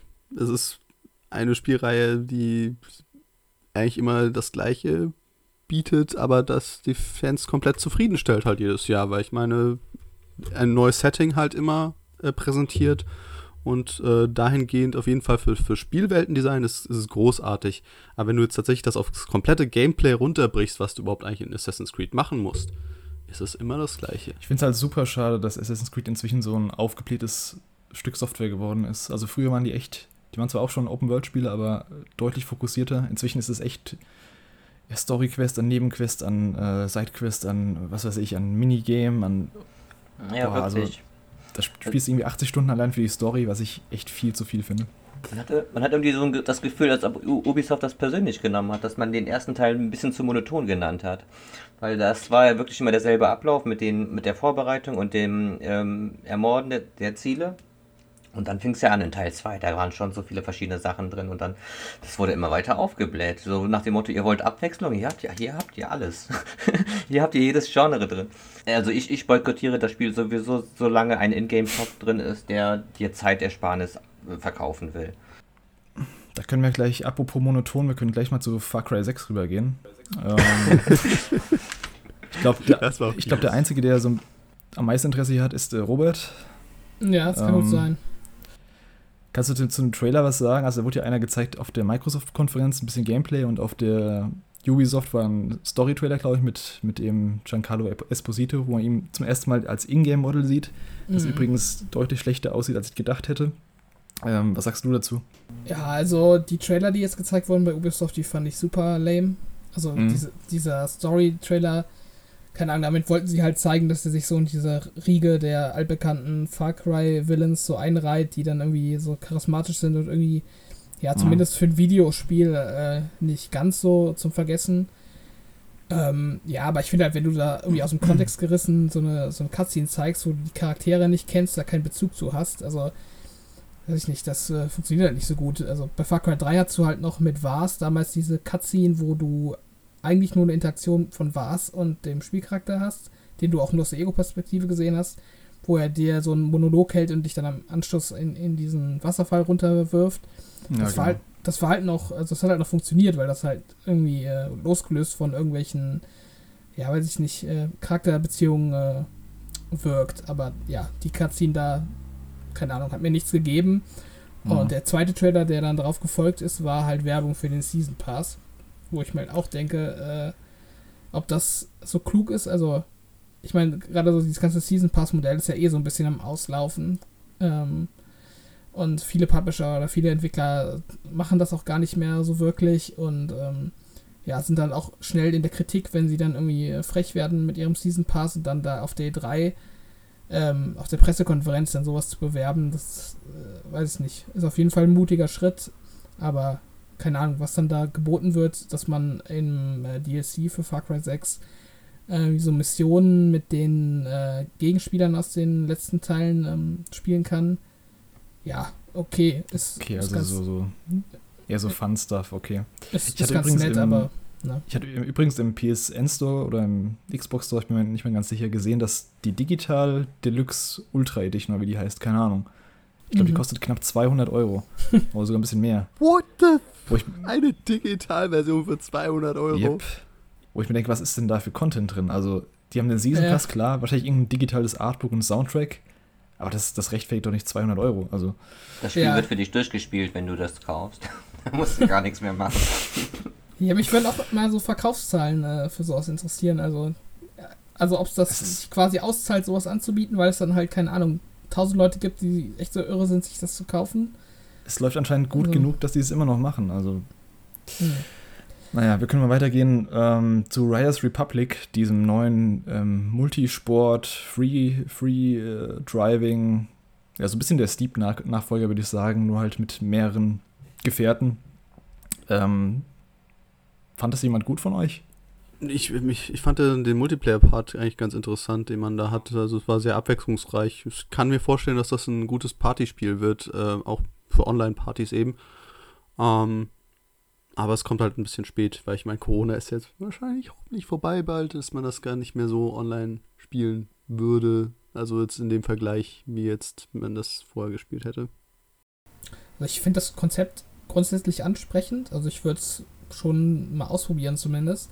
Ich habe ein bisschen Sorge, dass das Spiel so ein bisschen eierlegende Wollmilchsau-mäßig irgendwie alles äh, umsetzen will. Also du hast ja so viele verschiedene Möglichkeiten, dass dann Wingsuits, dann hast du Skier, ich glaube Fahrräder und was weiß ich, was alles für Gefährte und irgendwie äh, Fortbewegungsmittel eingebaut sind. Und ob sich die dann alle wirklich gut und spaßig spielen, ist halt die Frage. Oder ob ob sie sich dann nicht besser auf irgendwie, keine Ahnung, zwei Sachen konzentriert hätten und die dann wirklich richtig gut umgesetzt hätten, statt dann da irgendwie alles, alles zu probieren. Das ist meine Sorge bei dem Spiel. Aber keine Ahnung, so Online-Multiplayer-Fun-Dinger, die gehen eigentlich schon immer.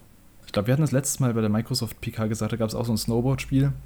Das sind so ja. Games, die ich mal fünf Minuten spiele und Spaß habe und dann aber irgendwie nicht weiter verfolge. Also ja, es soll, glaube ich, auch dieses Jahr noch erscheinen. Bin mir gerade nicht ganz sicher dann haben sie eröffnet mit ähm, Rainbow Six äh, Rainbow Six Attraction, das vorher Rainbow Six Quarantine, Quarantine?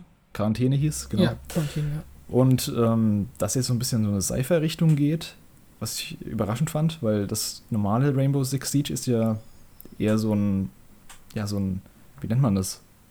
Ist eher so ein bisschen grounded alles. Ja, so, so ein Modern Military Setting quasi. Tactical Shooter, genau. oder? Ähm, ja, also Extraction finde ich ganz okay. Also ich bin jetzt nicht so der Rainbow Six Fan. Mhm. Ähm, ich finde es ganz interessant, dass das Spiel oder dieses Franchise ähm, Siege, Rainbow Six Siege, dass das jetzt tatsächlich so ausgebaut wird mit noch so Spin-offs.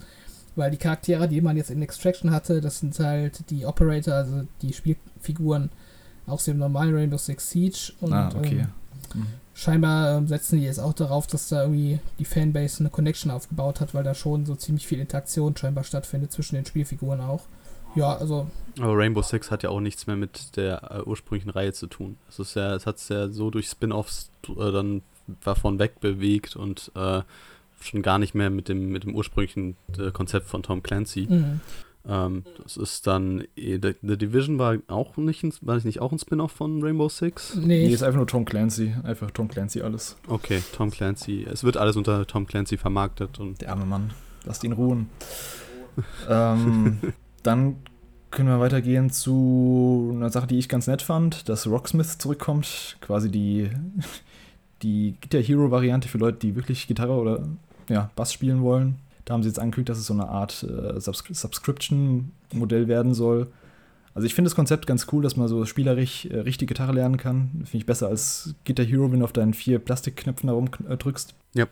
Ich würde, das würde mich tatsächlich mehr reizen als Guitar Hero. Und Guitar Hero kam ich nie zurecht. Ähm, und ich, wenn ich tatsächlich sage, ich will Gitarre lernen, fragt sich, wie gut das Ganze funktioniert, aber ich würde es auf jeden Fall ausprobieren. Also ich spiele ja selber Gitarre und ich, ich habe es mir angeguckt. Also das Original Rocksmith, das war schon ganz gut. Also das war schon relativ an die Hand genommen. Ich glaube, wenn sie das jetzt fortführen, könnte es ganz cool werden für Leute, die anfangen wollen. Ist halt die Frage, wie teuer das Ganze ist. Ja, ich sagen, es soll ein, äh, Abo, Abo, äh, ein Abo-Modell werden. Also auf den Preis kommst du an. Also, Genau. Kriegst dann auch eine Digital Deluxe Edition Mit allen Songs. mit virtueller Gitarre. Wenn sie halt jeden Song, jeden Song für 5 Euro verkaufen, ist halt auch schon krass, oder? Also ich weiß nicht, wie die es machen werden, aber ja, es ist auf jeden was. Fall ähm, generell krass, dass sie ähm, da ja scheinbar so ständig die Bibliothek erweitern mit neuen Songs. Also ich, ich kenne jetzt nur ähm, das Konkurrenzprodukt von Fender, habe ich mal ein bisschen ausprobiert und da gab es halt so vereinzelt so ein paar Lieder in diesem Tra Trainings- und äh, Lernprogramm. Mhm. Aber lange nicht so eine große Auswahl, wie, wie man da jetzt bei Rocksmith sehen konnte. Also das ist schon, äh, glaube ich, so ein kleines Alleinstellung, äh, beziehungsweise großes Alleinstellungsmerkmal. Es gibt ja schon seit Jahren für Gitarre dieses Guitar Pro, was man, wo man immer die Tabs sieht, wo man quasi immer genau sieht, in welchem Bund man welche Seite greifen muss. Ähm, wenn sie das halt noch spielerisch jetzt aufgreifen, ist eigentlich ist ganz cool. Dann haben wir, das haben wir eben bei Nintendo nicht gehabt, aber das haben sie auch bei Ubisoft angekündigt, nämlich das, der Nachfolger zu Mario und Rabbids. Das heißt äh, Mario und Rabbids Sparks of Hope. Wieder ein Taktik-RPG im Mario Crossover Rabbids Universum. Und hat jemand von euch den ersten Teil gespielt? Äh, ich habe ihn kurz gespielt. Ähm, es ist, also der erste Teil war ja eigentlich quasi XCOM mit Rabbits und Mario. Genau. Im, genau. genau. Ähm, und jetzt der zweite, also der, ich fand es ganz nett, ich habe es aber mir selber nie geholt. Und jetzt bin ich gerade im Legen, weil es ja relativ günstig zu haben ist, ob ich mir den, das, ob ich das mal nachholen Mhm. soll. Weil es soll ja eigentlich ganz gut gewesen sein. Ja, der kam echt gut an. Mhm. Ja, und der Trailer vom zweiten Teil, also persönlich war es tatsächlich mein Highlight aus der Ubisoft-Konferenz. Ich fand ihn richtig toll. Ich fand, ich fand die Welt sah vor allen Dingen richtig toll aus. Äh, vielen ging es irgendwie zu langsam so ein bisschen. Äh, was ich gut fand, ist, dass sie, was man gesehen hat im Trailer dann, dass sie da auf die, das Grid-Raster, dass sie da, dass sie da von Abstand genommen haben und dass du jetzt quasi nach Entfernung kannst du dich dann frei in dieser Oberfläche dann bewegen und ansonsten wird es halt weiterhin wahrscheinlich rundenbasierend sein und ich schaue es mir an. Das sah insgesamt, also ich fand das sah auch ziemlich gut aus, auch grafisch hat es mir gefallen. Ähm, es sah ein bisschen offener aus als das, der erste Teil. Die Welten, Welten sahen ein bisschen größer aus. Aber man hat auch nicht so viel gesehen bisher. Ich glaube, haben sie im Treehouse dazu was gezeigt? Nee, im Treehouse nicht. Ja, es kommt auch erst 2022, aber hat mir auf jeden Fall gefallen. Ich glaube, da würde ich auch mal reinschauen, wenn es dann soweit ist. Ist auf jeden Fall sympathisch. Also, Mhm. also ich, ich hab, kann mit dem Genre jetzt nichts anfangen, aber so die Trailer fand ich immer ganz sympathisch. Ja. Ich, ich mag die Rabbits auch ganz gerne so. Genau, dann können wir noch mit dem der großen Überraschung in Anführungszeichen abschließen von Ubisoft. Ähm, war auch schon klar, dass Ubisoft daran arbeitet, an einem Spiel zur Avatar-Franchise von James Cameron. Das heißt jetzt Avatar Frontiers of Pandora. Äh, soll auf einer neuen Version von der Snowdrop Engine laufen. Das ist die Engine von The Division. James Cameron soll anscheinend irgendwie involviert sein. Wie weit jetzt, äh, weiß ich nicht, aber bestimmt nicht super weit. aber das Interessante ist, es ist ein First-Person-Action-Adventure. Und äh, das hat mich dann doch so ein bisschen bekommen, weil wenn es jetzt so ein lineares Actionspiel gewesen wäre, wie der erste Teil damals zum Spiel, hätte auch nett sein können, aber so ein, ähm, so ein Open-World-Spiel im Pandora-Universum, das schon sehr abgefahren ist mit den ganzen Sci-Fi-Kreaturen, könnte schon ganz cool sein. Es ist halt jetzt echt die Frage, ob das so ein klassisches Ubisoft neben deine 20 Tower äh, auf der Map ein und äh, kompletter Grind wird, oder ob das auch eine geile Story hat, ob das irgendwie kreativ im Weltendesign Im ist. Grunde wissen wir nichts über das Spiel großartig, bis auf diesen kleinen Render-Trailer. Ja, es war ja schon In-Engine, das war ja die Sache, aber ähm, ich bin gespannt auf jeden Fall. Ich fand, es wirkte alles wie so eine kleine Cross-Promotion, weil Disney in den nächsten Jahren, ich habe dann nochmal auf einem Wiki-Artikel gelesen, habe gedacht, ich habe mich verlesen, die haben dann schon bis zu Teil 5 haben die in Planung, der dann irgendwann 2027 angeblich kommen soll. Mhm. Äh, sollen jetzt in den nächsten Jahren immer alle zwei Jahre ein neuer Avatar-Teil rauskommen und ich nehme an, so wird das jetzt auch mit der ähm, Spieleserie sein, dass man so schön Cross-Promotion machen kann und dann irgendwelche Aktionen und äh, dann werden die Spieler vielleicht noch belohnt, wenn sie den Film gesehen haben und irgendeinen Code bekommen. So, das sieht alles so, so furchtbar kalkuliert aus. Auf der einen Seite, ja, ist kalkuliert, klar, Cross-Promotion, aber sie haben auch gesagt, ähm, weil der Film wurde hier wieder, verschoben, der sollte angeblich mal, äh, früher mal 2021 erscheinen, dass sie das Game jetzt trotzdem enthüllen, anscheinend sitzen sie schon eine Weile auf dem Ding, dass sie jetzt äh, auch keine Zeit mehr hatten, das, das noch weiter zu verschieben, die Enthüllung. Was ich ganz interessant finde.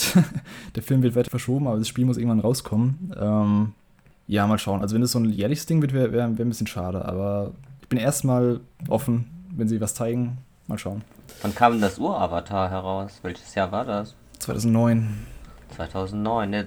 Da war schon klar, dass das äh, ähm, eine größere Franchise werden sollte. Also das hatte ich so in Erinnerung, dass da schon mhm. mehrere Teile geplant waren. Warum hat sich denn da so lange nichts getan? James Cameron meinte mal, dass die Technik noch nicht so weit sei für seine Vision. Mhm. Und ja, jetzt zehn Jahre später kann er seine, ja, seine Vision nee, der, realisieren. Der, der, zweite Kinofilm, der soll ja ähm, großteils unter Wasser spielen und da hat er ewig. Ach, echt? ja, genau, da hat er ewig an so einer Kameratechnik äh, gefeilt, dass man irgendwie ähm, unter Wasser besser Stimmt. filmen kann. ja, der ist, der ist ein sehr großer Tauchfan und äh, auch die, ja, ganzen, ja. die ganzen Kreaturen aus dem ersten Teil sind ja ziemlich dem Unterwasserleben nachempfunden. Ja, deswegen, also ich finde die Kreaturen selbst, also das Universum finde ich ganz cool. Es ist ja die Frage, ob sie dann ein cooles Game rein ähm, ja. backen können. Kann man nur hoffen, ist noch zu früh zu sagen für meinen Geschmack, aber äh, ich halte mal ein Auge darauf. Mhm. Ja, und das war es dann auch schon. Also mehr haben sie nicht gezeigt. Wo sind so Games wie Beyond Good and Evil und Skull and Bones? Glaubt ihr, die existieren noch oder glaubt ihr, das sind, das sind verlorene Projekte? ich, auch wenn ich die letzten Jahre immer wieder die Hoffnung hatte für Beyond Good and Evil, weil natürlich der Trailer relativ gut aussah, aber dann war dann plötzlich rausgekommen, ja, das wird so ein Online-Spiel mhm. und bla, und dann war da, hat das schon instant mein Interesse verloren, dass ich dann denke, begrab das Projekt, es ist mir egal mittlerweile. Ja, der Michael Ancel ist ja auch weggegangen, der Director, also da ist auf jeden Fall irgendwas äh, arg schief gelaufen anscheinend. Ich glaube, äh, Beyond Good and Evil, das ist so das neue Duke Nukem Forever was dann äh, quasi so ein Meme ist, wo man dann jedes Jahr aufs Neue sich drauf freut und äh, quasi schon so und in ironisch. 20 Jahren kommt es raus und wird aber alle enttäuschen. Ja, und dann kommt es irgendwann raus und ist halt mhm. mittelmäßig bis schlecht, ja. Ja. Skull and Bones äh, kann ich mir aber schon vorstellen, dass das noch äh, in Entwicklung ja, ist. Ja, da war aber auch vorher klar, dass es das nicht angekündigt wird, glaube ich. Das haben die getweetet. Ja, ja, das haben sie gesagt. Aber ich glaube, es ist momentan gelistet für nach 2022 oder so. Vom Release-Datum her. Muss man ah, mal schauen. Haben, die haben sich wohl die Kritik zu Herzen genommen und das nochmal stark überarbeitet, denke mhm. ich mal. Also Apropos Kritik zu Herzen nehmen und stark überarbeitet, äh, das neue Prince of Persia, das Remake, das haben sie auch nicht gezeigt. Haben sie vorher schon gesagt, dass sie daran nochmal werkeln und es erst 2022 erscheinen soll. Finde ich gut, weil ich finde, es sah damals echt nicht gut aus zum, zum Reveal. Mal schauen, was daraus jetzt wird. Prinz sah so hässlich aus. Ja. Ich habe mir heute den Trailer mal angeguckt und ja, also das sieht echt also, dass die damit auch noch so geprallt haben, dass das irgendwie so ein tolles Remake sei. Mhm. Schon bizarr auf jeden Fall. Aber gut, dass sie noch weiter dran arbeiten jetzt auf jeden Fall, anstatt das einfach so rauszuhauen in dem Zustand.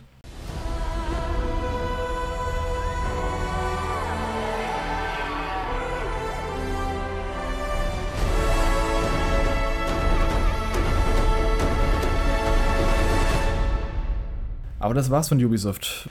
Dann können wir mal weitergehen zu den anderen Konferenzen und äh, Konferenzen in Anführungszeichen, weil ja, so viel gab es da eigentlich auch nicht zu sehen. Wir hatten ähm, Events von Bandai Namco, von Capcom, von Take-Two und kleinere Indie-Events auch noch. Und die Sache ist die, dass auf den ganzen Events kaum was Nennenswertes eigentlich gezeigt wurde. Entweder waren es altbekannte Trailer oder sie haben nur geredet. Deswegen ähm, würde ich sagen, wir picken uns noch so ein paar interessante Ankündigungen raus, die im Laufe der letzten Woche gezeigt wurden. Und das waren hauptsächlich Ankündigungen, die auf dem Summer Game Fest Showcase gezeigt wurden. Äh, was mich äh, etwas irritiert hat, war dieses Final Fantasy, dieses Action-RPG, was sie jetzt machen wollen. Chaos. Gut, dass du es erwähnst. Also, Strangers, äh, oh Gott, wie heißt Strangers Chaos. Stra Paradise? Stranger Paradise, Final Fantasy Origin heißt das Ding, genau. Und da haben wir ja letzt, letzten Cast schon drüber gesprochen, dass es ziemlich. es spielt in der Welt von Final Fantasy 1 aber das, da sind eben Dudes drin, die aussehen, als kommen sie aus Final Fantasy 15. Deswegen, die, da ist die Vermutung, dass es so ein Isekai-Game ist, also quasi ein Game, in dem ja, Leute aus anderen Welt äh, in die Welt von Final Fantasy 1 kommen. Von der Aufmachung, Inszenierung komplett trashig. Äh, Chaos, Chaos, Chaos, sage ich nur. Ich kann mir vorstellen, dass es halt ein eher lustiges, nicht so ernstzunehmendes Spiel ist, was aber dennoch irgendwie Spaß macht, wie zu Zeiten äh, von Dirge of Cerberus. Genau, ich habe nämlich auch die Demo, die Demo ist ja jetzt verfügbar, nachdem es da ein paar Probleme gab. Ich habe die Demo jetzt gezockt und ich kann sagen, also das Spiel ist an sich echt spaßig. Das sieht halt, technisch ist es nicht so der Bringer. Gerade grafisch ist es, ich glaube, grafisch wird es ja auch nicht so viel ändern bis zum, bis zum Release.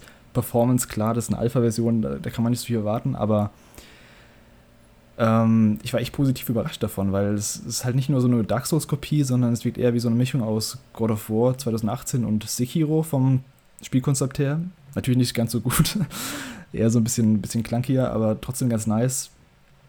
Und also es sind Haut drauf Kämpfe dann eher, oder? Ja, also du hast halt so eine Blockleiste wie bei Sekiro, mit der man einen Angriff blocken kann, die es dann mit der Zeit nachlädt, aber die auch gebrochen werden kann. Und wenn sie gebrochen wird, bist du halt für eine kurze Zeit äh, unbeweglich. Aber wenn man im richtigen, äh, im richtigen Zeitpunkt blockt, regeneriert man sich so Mana Magiepunkte, mit denen man dann Skills einsetzen kann und Zauber. Und was, was ich ganz geil fand als Konzept, sie haben so ein, ähm, noch so ein System mit, mit dem Konter-Move, wenn man im richtigen Zeitpunkt blockt, bestimmte Angriffe, zum Beispiel so Feuerbomben von Gegnern, richtigen Moment blockt, dann kann man quasi die Feuerbombe speichern und dann später selbst verwenden. Das fand ich ganz nice. Also quasi ähm, klaut man sich so die Fähigkeiten der Gegner. Das war ganz cool. Dann gibt es eben noch äh, so verschiedene Jobs in dem Ganzen. Kennt man von Final Fantasy Krieger, Magier, Dragoon. Wer mal Final Fantasy 14 gespielt hat, der kennt die ganzen. Das ist ein ähnliches System. Du kannst die Jobs auf Knopfdruck wechseln. Kannst sagen, jetzt bin ich Krieger, hast ein Krieger-Set. Kannst nochmal wechseln, hast ein Magier-Set. Und das System ist relativ frisch in, in dem Action-RPG, ähm, dass du eben verschiedene Klassen hast, die du dann auf Knopfdruck wechseln musst und die du auch richtig einsetzen musst, weil ich habe gegen den, den Endgegner, Chaos, den, den habe ich quasi, ähm, was heißt quasi, gegen den habe ich über eineinhalb Stunden gebraucht, bis ich den besiegt hatte auf einem normalen Schwierigkeitsgrad. Und es war echt, musst du echt alle Systeme beherrschen, bis du den erledigen kannst. Und äh, also Potenzial hat das Spiel auf jeden Fall. Atmosphärisch und äh, ja, tonal wird es eine Katastrophe. Aber ich glaube, gameplay-technisch wird es ganz spaßig. Und ich glaube, auch wenn Multiplayer-Komponenten noch reinkommt, könnte das echt ganz nice werden. Deswegen mal schauen. Das kommt auf PS5 raus? Nur? Das kommt für alles äh, außer Switch raus. Also PS4 auch. Genau, Xbox oder? auch, PC auch. Dann könnte ich es eventuell sogar spielen, weil ich habe immer noch keine PS5 mehr geholt, weil es kommt ja so ziemlich alles für die PS4 momentan noch. Und ähm, ja. Wie gesagt, es ist vom Team Ninja, die auch Nio gemacht haben und das ist jetzt quasi so ein Alpha-Test gewesen, wo sie sich Feedback einholen von den Leuten. Was ich ganz gut finde, weil es gibt schon äh, relativ viele Ecken und Kanten bei dem Ding, die sie ausbessern können bis zum nächsten Jahr und aber ich sehe da drin Potenzial, was mich nicht, was ich nicht gedacht hätte nach, der, nach dem Trailer. Habt ihr ähm, Final Fantasy Origin schon gespielt oder habt ihr da noch irgendwelche Gedanken zu? Noch nicht. Ich habe, ähm, ich, also der Trailer war super lustig. Also ich fand das dann, das hat mich schon fast gereizt, die Demo mal runterzuladen. Aber ja, lass ja mal runter. Du machst ja auch die Souls-Spiele. Ist zwar nicht äh, Souls-like richtig, aber es ist trotzdem ganz interessant so vom. Ja, schadet vom nicht. Konzept, ja, genau. Ich habe auch, ich finde das auch toll, dass Tecmo das macht hier mit diesen. Das haben die auch bei Neo 1 und 2 schon gemacht, dass man da so Alpha Devos äh, mhm. spielen mhm. konnte und dass man sich da so ein bisschen einbringen konnte. Und das scheint sich ja für die ja zumindest gefruchtet zu haben, dass sie da so ein bisschen den Spielerfeedback schon früh einholen. Ja. Und äh, ja, also das kann man ja mal wenigstens machen, denen ein Feedback geben vielleicht. Ja. Ähm, dann hatten wir auf dem Summer Games Fest noch ein paar nette Ankündigungen. Wir hatten zum Beispiel endlich einen Release-Termin für Sable. Sagt es jemandem was von euch? Ja, ich habe es mir dann noch angeguckt. Ähm, es sieht total hübsch aus, aber ob das ist es Game, ob es Gameplay technisch so großartig was bietet, weiß ich jetzt nicht. Es, es geht Richtung Journey so nach dem Motto. Sieht sehr hübsch aus, aber und hat seine Fans garantiert, aber es wird nicht die große Masse ansprechen. Mhm. Ja, die Demo habe ich tatsächlich auch gespielt. Ähm, also was ich direkt, was ich da direkt sehr gut fand oder auf, was mir besser gefallen hat, als ich es aus dem Trailer erwartet hätte, ist tatsächlich die Optik nochmal. Also auf dem Fernseher mit HDR, da poppen die Farben halt richtig, äh, richtig gut und das sieht direkt so richtig, also besonders aus. Also ich habe noch nie so ein Spiel gesehen. Ähm, das fand ich direkt echt gut. Ähm, ja, das Gameplay. Ist das mit diesen Stop-Motion, mit diesen Stop-Motion-Effekten irgendwie, wo das so abgehackte Animationen sind? Gen ist das das? Genau, das ja, ist genau. das. Ja. Ähm, und dann halt mit diesen, ja, ja mit diesen äh, deckenden Farben und wenig Detailgrad eigentlich.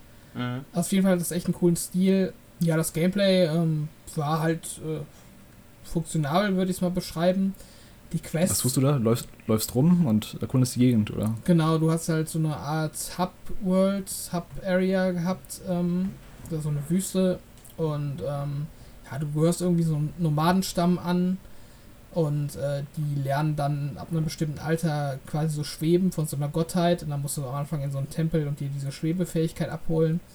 Gibt es mhm. dann so ein paar leichte Plattformer-Elemente, wo du das dann direkt austesten kannst und dann hast du halt so Fetch-Quests. Also du musst dann dein, dein Wüstenbike reparieren und kannst damit so ein bisschen rumfahren und ja, so allerlei. Also es ist jetzt nicht so super tiefgründig, ähm, soweit ich es bisher gespielt habe, aber auf jeden Fall gut genug, als dass ich auf jeden Fall einen zweiten Blick drauf werfe, wenn es dann erscheint. Also hat eigentlich einen ordentlichen Eindruck hinterlassen. Die Quests an sich sind ein bisschen viel so Fetch-Quest-mäßig. Das hat mir nicht so gut gefallen und äh, die Kamera hatte noch so ein paar Macken, aber alles in allem kann man da, glaube ich. Kann es sein, dass das was, was, was für die Jüngeren ist, so ein bisschen? Ich meine, die, es kommt mir so vor, als ob die darauf anzielen würden und dann finde ich das völlig in Ordnung, wenn das ein bisschen ähm, seichter ist in allem. Es muss ja nicht jedes Spiel so hochkomplex ja, oder sein. Für die Jüngeren weiß ich gar nicht. Ähm, würde ich glaube ich nicht sagen, weil die Story an sich und die ganze Präsentation schon ziemlich. Ich will jetzt nicht erwachsen sagen, das klingt jetzt wieder so, so platt, aber. Es ist so arzi-fazi ein bisschen. Ja, es ist halt schon anspruchsvoller. Also du hast halt ähm, hm. relativ viel Dialog, auch mit Text und das Ganze wird auch noch von einem Erzähler kommentiert. Also wenn du auf, eine, äh, auf einen NPC triffst, dann kommt immer erst eine Textblase, äh, beispielhaft, äh, sie war traurig, dass er so und so. Und dann kommt quasi erst der Dialog. Also das ist schon relativ erzählerisch inszeniert. Und ich glaube, jetzt so Kinder oder so ist das äh, so von der Inszenierung her eher nichts. Okay, dann ähm, habt ihr noch irgendwelche großen Ankündigungen, bevor wir zum, zur größten Ankündigung kommen? Äh, ich will noch kurz dann Salt and Sacrifice erwähnen. Das fand ich sehr schön, dass das noch, äh, dass es einen zweiten Teil bekommt. Der erste Teil hieß Salt and Sanctuary. War, glaube ich, zuerst nur auf der PlayStation 4 erhältlich und kam dann auch auf die anderen Plattformen. Und das ist so ein richtig, richtig cooles, äh, geklautes Dark Souls in 2D gewesen. Ja, also, stimmt, stimmt, ja. Mhm. Also so gut hat das keiner, so gut hat das keiner in 2D umgewandelt, die Dark Souls Formel und wer da so ein Souls-like Fan ist, der sollte sich den ersten Teil anschauen, auch wenn es mittlerweile absolut hässlich ist und mhm. aber ich habe auch schon ge gedacht, dass die Serie dann vielleicht schon stirbt, weil der Erfolg nicht so groß ist und umso mehr hat mich jetzt die Ankündigung gefreut. Und ähm, da werft ein Auge drauf, wenn ihr Fans von Souls-like seid. Ansonsten haben die äh, Death Store vorgestellt, das mich auf jeden Fall interessiert. Leider kommt es nur für die für Steam und Xbox. Ähm, okay, was ist das? Es ist ähm, auch so eine Souls-Nummer, auf jeden Fall. Äh, wenn du, wenn du äh, Witze bist, äh, Souls-Fan, ne? Ein bisschen. Dann, ja, bis jetzt. Ähm, schaust, schaust dir an, wenn's, wenn's, wenn's, wenn du es irgendwann mal äh, streamen solltest, würde ich dir da auf jeden Fall gerne zusehen, weil ich halt mir keine Xbox jetzt extra für dieses Spiel hole. Aber es sah wirklich sehr gut aus mit, mit so einer ähm, Zeichentrickfiguren, die aber ähm, sehr düster, weird wirken, so wie Alice im Wunderland mäßig.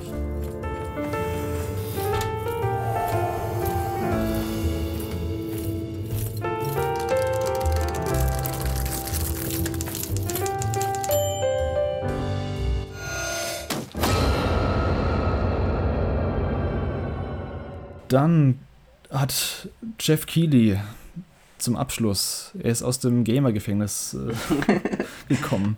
Ja. Er hat es geschafft, äh, From Software und Bandai Namco dazu zu bringen, Elden Ring als großen Titel am Ende seiner Summer Games Fest äh, Showcases zu präsentieren. Der erste Gameplay-Trailer zu Elden Ring mit Datum erscheint am 21. Januar. Das nächste große Ding von From Software und äh, Dennis, ich weiß, du bist da wie ich mega yeah. heiß drauf. Ähm, mega. Geht mal los, wie, wie, wie sind deine Eindrücke von Elden Ring? Ja, ich war also erstmal auch, ähm, ich bin begeistert von dem, was ich gesehen habe. Es ist genau das, was ich mir vorgestellt habe. Manche reden ja schon darüber, dass es nur Dark Souls ist in hm. einer Open World, aber ich wollte nur Dark Souls in einer Open World. also es ist genau das, was ich wollte. Ich finde es halt auch noch mehr. Also Ja. Also es ist einfach so, es sieht einfach so, also in den drei Minuten, die da waren, das hat so viel gezeigt, also irgendwie.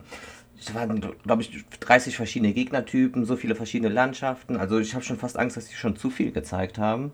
Aber ähm, also da, da steckt eine Menge dahinter und man merkt dem Spiel auch an, dass es jetzt wirklich ähm, fast fertig ist. Und ähm, ich freue mich drauf. Es ist zwar schade, dass es 2021 nicht mehr geschafft hat. Mhm. Aber naja gut, es ist ja Anfang nächsten Jahres und ähm, äh, nachdem man 700 Tage lang darauf gewartet hat, irgendwelche Infos zu bekommen, sind dann die letzten sieben Monate auch nicht mehr so weit weg. Du hast 700 Tage darauf gewartet. Auf, auf neue Infos, gepostet. ja. Mhm. Fast. Also, es war wie äh, Breath of the Wild 2 haben wir zwei Jahre darauf gewartet, bis äh, endlich genau. mal was gezeigt wird zu. Seit der Ankündigung auf der E3 2019. Was ich ganz cool fand, wir haben ähm, den Ma das Mount gesehen, also das Reittier quasi, das anscheinend aus dem Nichts äh, beschworen werden kann, was ich ganz cool finde. Da muss mhm. es nicht irgendwo abstellen oder es kann irgendwie nicht irgendwo runterfallen, was ich immer ein bisschen nervig finde. Ähm, das hat auch einen Double Jump und kann irgendwie so Klippen hochspringen, an bestimmten Stellen zumindest, was ich echt cool finde. Die Welt ist, äh, wie gesagt, Open World, aber in sechs Gebiete eingeteilt. Und wie man es jetzt aus dem Interview mit Miyazaki herausgefunden hat, gibt es auch sechs Teile des Elden Rings, die man finden muss. Also sechs Gebiete, sechs Teile. Klar, was dann, was man da machen wird. man wird äh, ja. ziemlich viele Freiheiten haben in der Herangehensweise. Also man kann schleichen, man kann aggressiv auf die Gegner zugehen, man kann einfach abhauen, man kann Magie verwenden. Es gibt wieder ich glaube, er meinte, es gibt elf Klassen zum Start, die man auswählen kann, die man dann frei nach, ähm, nach eigenem Gusto eben äh, weiterentwickeln kann. Und ja. eben, was ganz äh, interessant ist, dass die NPCs dieses Mal noch einen größeren Einfluss haben sollen, so auf die, auf die Story und die ähm, Ereignisse, ja. die in der Welt passieren.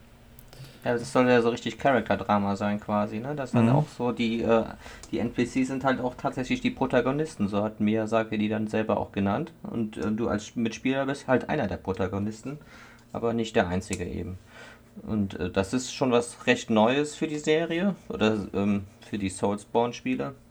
Also ich meine, starke NPCs hatten die, hatte die Serie schon immer, aber ähm, das waren dann meistens ja eher kleinere Quests oder äh, Side-Anekdoten oder so.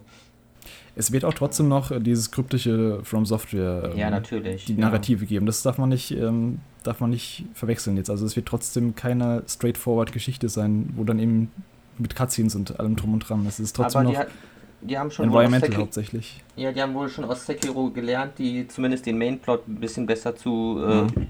zu äh, erzählen. In, von, also das hat Miyazaki, glaube ich, auch erwähnt, dass die dann ähm, daraus bei Sekiro war es ja ein bisschen straightforward. Man, man, konnte den Mainplot so richtig verfolgen, aber wenn man mehr von der Lore wollte, dann musste man wieder in den ganzen Items nachlesen, was mhm. es dazu gab.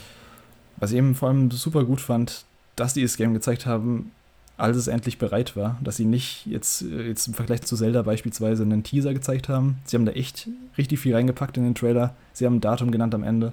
Sie haben die Plattform genannt, PS5 auch noch und Xbox Series X.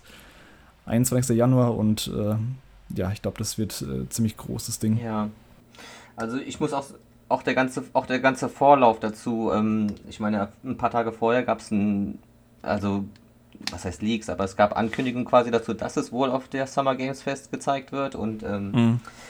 Und dann, also die Vorfreude, die war, also die war richtig groß gewesen, wenn man sich da in diesen äh, Subreddits da aufgehalten hat und da mal gelesen hat. Und dann waren dann diese ganzen Zweifler, die schon seit zwei Jahren lang jede Konferenz abklappern und immer enttäuscht wurden. Und ähm, mhm.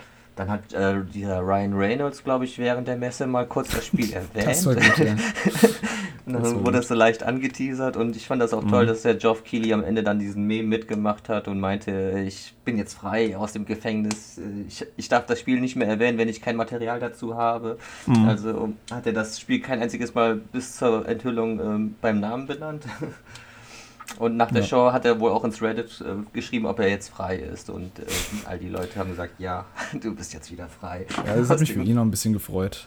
Ja, auf jeden Fall. Also das war eine tolle, das war auch für mich das Highlight der, also der ganzen E3-Woche. Also Dennis und ich sind ja mega äh, große From Software-Fans. Äh, Robert, wie ist es bei dir? Bist du, freust du dich auf Elden Ring oder war das eher ein Trailer wie, ja, nee, den man mal machen kann? Nee, nee, ich freue mich da auch drauf. Also was ich bei den From Software-Spielen halt ähm, immer richtig cool finde, sind halt so die Designs und äh, die Atmosphäre, ja. die da halt versprüht wird. Ähm, ich habe tatsächlich noch nie ein Souls-Spiel länger als eine Stunde gespielt. Irgendwie hat mich das Gameplay mhm. bisher noch nie so richtig gepackt. Ich musste auch irgendwie mal mehr, frei, äh, äh, mehr Zeit freischaufeln, dass ich mich da richtig irgendwie drin verlieren kann. Das ist so ein bisschen das Problem. Sekiro habe ich äh, sehr weit gespielt. Das fand ich auch sehr gut. Ähm, ja, und der Trailer ist zu Elden Ring, der sah halt schon cool aus. Also die Designs, wie gesagt, und ähm, alles, mhm. was es so, so bietet, so an Atmosphäre, das gefällt mir schon richtig gut. Ich bin auch ein bisschen skeptisch, ob mich das dann ähm, mehr bei der Stange hält als eben äh, ja, so die Souls-Spiele bisher. Aber ja, werde ich mir auf jeden Fall ähm, genauer anschauen und wahrscheinlich dann auch kaufen, so im Hype. Man muss bei den From Software-Titeln echt einmal reinkommen. Also du musst einmal diese Hürde überstehen und dann, dann macht es eigentlich Klick, bist eigentlich mega hyped auf jedes andere Spiel, weil du das Konzept so ein bisschen verstanden hast und wie, die, wie, du, wie, du, wie du vorgehen musst in den Games. Ähm, Timo, wie sieht es bei dir aus? Wie, wie stehst du in Souls-Games? Wie stehst du zu Elden Ring? Ähm, auch eine Reihe, die ich immer, wo ich immer zugeschaut habe bei den Streams, aber ich habe sie selbst tatsächlich noch nicht gespielt, mhm. obwohl ich sie auch im Regal stehen habe, wie so viele PS4-Spiele mittlerweile. Ähm, es sah sehr gut aus, auf jeden Fall, Elden Ring, keine Frage. Ob es mich am Ende abholen wird, ich muss mich wirklich mal in die komplette Souls-Reihe reinspielen, dann kann ich mehr dazu sagen. Momentan ist echt so, es sieht optisch total hübsch aus. Die Gegner, das Gegnerdesign hat mir besonders gefallen äh, im Trailer. Ähm, boah, abwarten. Also hauptsächlich gibt es irgendwie immer zwei Spielertypen. Ähm, entweder einem gefällt es gar nicht oder einem gefällt so sehr, dass er dann die komplette Serie nachholt.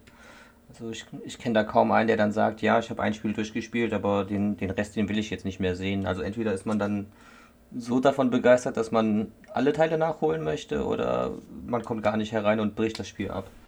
Ich glaube auch, dass Elden Ring ein ziemlich guter Einstieg sein könnte für die Art von Spiel, weil du wahrscheinlich noch mehr Freiheiten hast als in anderen Spielen, dass du noch äh, auf vielfältigere Weise jetzt, ähm, ging das zum Beispiel Sekiro, wo du, wo du klar, wo das Spiel ja klar kommuniziert hast, so musst du gegen den Gegner kämpfen, dass, dass da eben viele Leute auch einfach sich die, Geg die Gegner so, so leicht machen durch Grinden oder keine Ahnung, mhm. durch, durch Hinterhalte oder was weiß ich, ihren Charakter so skillen, dass es halt passt für sie. Und ähm, ich glaube, das wird Elden Ring bieten. Und sie haben auch gemeint, also Miyazaki, dass zum Beispiel Breath of the Wild, eine, ähm, die Open World von Breath of the Wild eine Inspiration für sie waren. Dass du eben auch, du kannst hingehen, wo du, wo du willst, quasi. Nicht, nicht, nicht alles ist, ähm, nicht alles ist komplett frei, aber so ziemlich äh, das meiste davon. Ja, das wäre sogar das Spiel, wo die, wo die wenigsten Bosse äh, zwingend sind.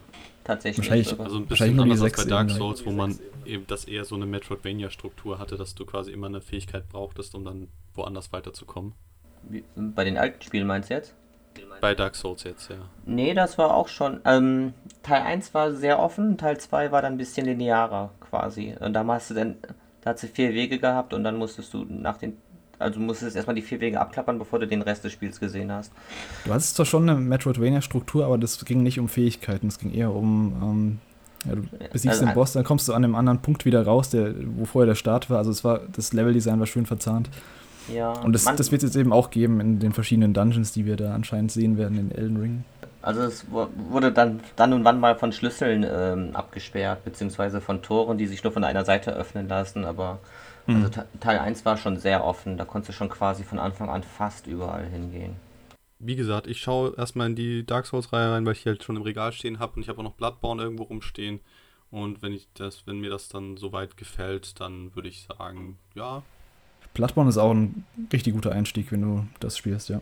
Das wurde mir auch gesagt. Das ist eigentlich, wenn, wenn ich, wenn ich was mit was anfangen sollte, dann eher Bloodborne mhm. und nicht mit Dark Souls, weil Dark Souls sich behäbiger spielen ja, würde. Ist, ich habe es vor ein, zwei Jahren auch nochmal gespielt, den ersten Teil des Remastered und ja, merkt schon, dass es in Jahre gekommen ist, ein bisschen.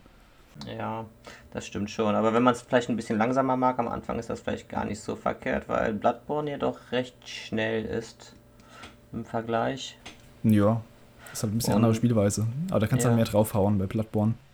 Ich bin gespannt, ob man den Einfluss von George R. R. Martin äh, merkt im Spiel oder ob das mhm. quasi. Weiß ich, finde, ich finde, man konnte es schon im Trailer so ein bisschen sehen. Also hier dieser, dieser komische König da, der da war, der mit diesen unendlich vielen Armen. Das ist ja anscheinend eine der Figuren, die, die von ihm so ein bisschen geschrieben wurden. Also es, so diese, diese sechs Könige oder was das auch immer sein soll. Mhm, okay. so, so ein bisschen die Mythologie. Bin ich auch mal gespannt. Also Also der hat mich schon so aus, an, ein bisschen an Game of Thrones erinnert quasi schon, so ein bisschen Mad King-mäßig irgendwie. Ähm, Muss man halt abwarten, weil er hat im Endeffekt dann trotzdem auch nur, auch trotzdem nur die Outline geschrieben, die dann halt From Software eben gefüllt hat mit Material. Foul tarnished. In search of the Elden Ring. Emboldened by the flame of ambition.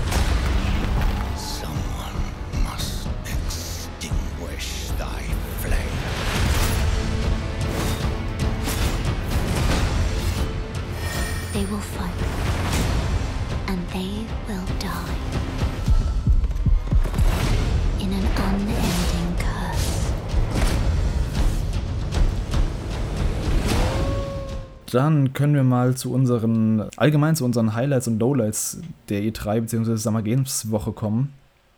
Und ich würde sagen, wir starten mal mit den Lowlights. Ähm, wir reden einfach mal nur über die Games momentan, also nicht über die, die die Messe selbst, sondern über die Games. Gab es da was, was ähm, dich besonders enttäuscht hat, Dennis? Besonders enttäuscht hat mich jetzt nichts. Also, mhm. also Nee, ich habe jetzt einfach nicht viel erwartet. Ich fand, dass der mhm. Breath of the Wild 2 Trailer halt ein bisschen, bisschen zu wenig gezeigt hat irgendwie. Ansonsten, ich freue mich trotzdem noch drauf, klar, aber sonst habe ich jetzt irgendwie gab es nichts, worauf ich gewartet habe, das mich dann enttäuscht hätte. Ja, das ist ja auch nicht schlimm eigentlich. Ähm, Timo, bei dir gab es irgendwelche Lowlights? Tatsächlich von den Spielen her auch nicht so richtig. Es war durch äh, Corona bedingt waren halt nicht so viel generell präsentiert worden. Das war ein bisschen enttäuschend, klar. Mhm. Ähm, aber es war jetzt kein Komplettausfall, also wo man es schon an der Präsentation sehen kann. Zum Beispiel früher hier so ein äh, Wii Music, äh, wo man schon in der Präsentation sagen äh, konnte, das war komplett Panne. Ähm, war diesmal nicht dabei. Das war noch Zeit. ja. Robert, bei dir? Ja, schwierig. Also so enttäuschend, äh, finde ich, kann eigentlich so eine Ankündigung oder ein Reveal nur sein, wenn man vorher was erwartet hat und oder mhm. sich darauf gefreut hat generell. Und bei allen Spielen, wo ich mich drauf gefreut habe oder wo ich zumindest daran interessiert war, was Neues zu erfahren. Da wurde ich eigentlich durch die Bank weg positiv überrascht. Ähm, wenn ich jetzt so Spielreveals, äh, die, die ich irgendwie unpassend fand, bewerten würde, wäre das dieses ähm, Avalanche-Spiel auf der Xbox-Konferenz. Ich habe jetzt schon wieder den Namen vergessen. Äh, Contraband, glaube ich. Ah, ja, genau. Ja. Ging mitkommen. Cont ja. Contraband, glaube ich, wo man diese, diese Schmuggel-Koop-Geschichte, also das ist halt komplett untergegangen mhm. und ähm, keine Ahnung. Ich habe übrigens gelesen, es soll ein Open-World-Spiel sein, also typisch Avalanche. Okay, weil, keine Ahnung, also Avalanche ist ja eigentlich schon ein fähiger äh, Entwickler und ähm, das Konzept ja. ist eigentlich auch nicht so schlecht. Also da könnte man, glaube ich, schon ein cooles Spiel draus machen, aber das dann so mies zu präsentieren, ähm, ja, ist, ist, so ein bisschen mhm. so das Lowlight für mich von der, von der Xbox-Konferenz zumindest. Und ansonsten, ja, ja Zelda ähm, tatsächlich auch so ein bisschen. Nicht, weil ich den Trailer jetzt schlecht fand. Im Gegenteil, ich fand den auch durchaus ansprechend. Aber ähm, ich habe mir schon ein bisschen mehr so einen Wow-Effekt versprochen. Hm. Ja, bei mir waren es ähm, zum einen Babylon's Fall. Ich finde, das hat total, also das war mit die größte Enttäuschung, die ich je von einem Re-Reveal hatte, weil das sah vorher echt cool aus, nach einem coolen Platinum-Action-Game. Jetzt haben sie so einen Live-Service-Koop-Nummer draus gemacht, die auch grafisch äh, schlechter aussah als vor zwei Jahren. Totaler Reinfall. Ähm, dann noch Starfield, die Präsentation fand ich echt enttäuschend. Also ich hätte echt mehr erwartet. Zumindest, zumindest ein bisschen mehr Gameplay, mehr Settings. Wir haben, wie gesagt, ich habe letzt, im letzten Cast schon gesagt, das war eine Pilotin im Cockpit in, in einem In-Engine-Trailer. Und das soll das große neue Rollenspiel sein von ähm, Bethesda. Aber ansonsten, ähm, die größten Enttäuschungen sind eigentlich die gewesen, die nicht da waren. Das waren dann eher so Spiele, die ich erwartet hätte. Wie gesagt, Bayonetta 3 hätte ich gern gesehen. Ein Final Fantasy 16 hätte ich gern gesehen ein, ja, mein, das neue Spiel von Monolith Soft, von Nintendo, aber wie gesagt, da gibt es einige, die halt eben nicht da waren. Und ja, wir können jetzt mal zu den Highlights gehen. Da kannst du wieder anfangen, Dennis, nenn mal so deine, ja, so Top 3 Spiele, die von der E3. Ja, okay, das ist eigentlich äh, recht einfach, weil um, also das Summer Games Fest hat es ja quasi eingeläutet und das war für mich auch schon der Höhepunkt der ganzen E3-Woche. Da gab es für mich Soul and Sacrifice und natürlich Elden Ring und auf Platz 3 würde ich dann jetzt sogar tatsächlich Mario Party nehmen, weil mich das so positiv überrascht hat mit diesem Online-Speichern. Das hätte ich Nintendo niemals zugetraut, dass man sein Online-Match mittendrin speichern kann und ein anderes Mal fortführen kann. Das, das ist wirklich eine tolle Sache. Ich hoffe. Es klingt fast ein bisschen traurig, dass es ein Feature ist, was dich so abholte. Also 2021, aber ja, ist doch cool. Ne?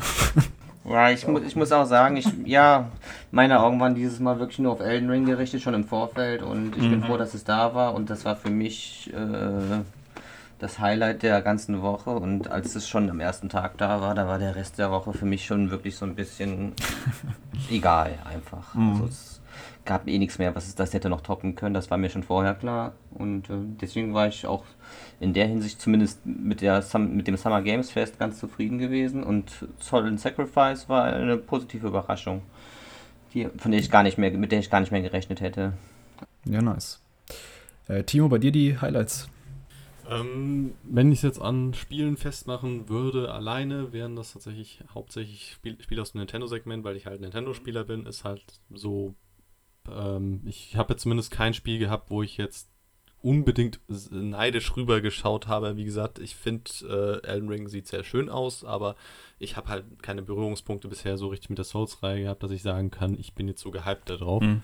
Und deswegen würde ich sagen, bei mir ist es einmal eben das neue WarioWare, was ich, wo ich mich riesig darauf freue. Das wird lustig. Es wäre auf Platz 3 dann. Platz 2 wäre dann halt, auch wenn man nicht so viel gesehen hat, äh, Zelda. Ähm, das Breath of the Wild 2, das mal mangels Titel das ich immer noch so nenne.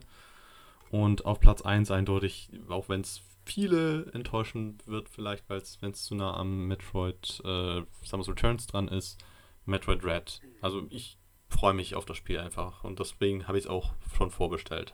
Ja, nice. Äh, Robert, bei dir? Ähm, Platz 3 Elden Ring. Also aus den genannten Gründen von eben. Äh, spricht mich auf jeden Fall rein von der Atmosphäre her super gut an. Ähm, Platz 2 ist Forza Horizon 5 ähm, fand ich den Trailer echt super und äh, ich liebe die mhm. Reihe und äh, ja, scheint es sehr gut fortzusetzen mit neuem Setting, geiler Grafik. Ähm, auch dieses Jahr schon habe ich richtig Bock drauf. Und Platz 1 ist äh, tatsächlich Halo Infinite Multiplayer. Also das sieht echt genauso aus ähm, wie alles, was ich mir davon versprochen habe. ähm, Ach, wurde, wurde nach der Pressekonferenz noch mehr gezeigt? Ja, es gab noch so eine Art äh, Deep Dive ähm, Video, mhm. so ein 10-minütiges, wo ja noch so ein paar ja, so philosophische Grundsätze für, für die Entwicklung oder Konzeption von dem Multiplayer so erläutert wurden mit ein paar Gameplay-Szenen und ähm, ja, das holt mich auf jeden Fall ab. Das äh, spricht eigentlich so genau das an, was man als Halo-Fan haben will. Also ähm, viele alte Elemente, die so aus Halo 3 bekannt sind, äh, gemischt mit aber modernen äh, ja, Spielweisen auch und mhm. ähm, ich glaube, das wird richtig gut. Auch, dass es dann Free-to-Play ist und PC und Xbox Crossplay und äh, ja. Und ja, das, äh, was auch sehr schön zu sehen war, ist, dass es halt eben auch super gut ankam. Also dieses, äh, die, dieses Erläuterungsvideo, dieses ähm, Overview-Video, das war dann auch bei YouTube mhm. ähm, auf Platz 1 der, Trends, hat äh, mehrere Millionen Aufrufe und äh, generell kommt der Multiplayer-Modus auch super gut an, ähm, was jetzt bei den vergangenen Halos nicht unbedingt der Fall war. Und da freue ich mich sehr drauf. Das ist schon mal nice. Du meinst ja auch, dass der Multiplayer so das Hauptding bei dir bei Halo ist. Ja, genau. Ähm, bei mir sind es äh, natürlich zum einen Elden Ring mit großem Abstand. Platz 1 hat mich überzeugt und auch das geliefert, was ich eigentlich erwartet habe. Mm, dann Platz 2, vielleicht Shin Megami Tensei 5, dass das jetzt ein Release-Datum hat und Gameplay dazu gezeigt wurde. Fand ich ganz cool. Und vielleicht als kleine Überraschung dann doch dieses äh, Final Fantasy Strangers Paradise, das ich zuerst eher als Trash abgestempelt habe, aber dann eben nach der Demo fand ich es dann doch ganz cool. Das war eher so eine kleine Überraschung, die ich jetzt doch ein bisschen näher im Auge behalte. Die E3 jetzt war insgesamt, also die ganze Woche mit Summer Games Fest. Fand ihr, das war ein Erfolg? Ähm, oder denkt ihr, das wäre noch ausbaufähig? Wenn ja, wie? Äh, Robert, fang du mal an. Also für mich war es auf jeden Fall ein Erfolg. Ähm, also gerade weil ich ja primär auf Xbox spiele ähm, und äh, das so, ja, auf jeden Fall eine der besten, wenn nicht die beste Xbox-Pressekonferenz ähm, der letzten Jahre für mich war. Ähm, dementsprechend ist so quasi das Hauptanliegen erfüllt, was ich hatte, dass ich da irgendwie positiv mit rausgehe.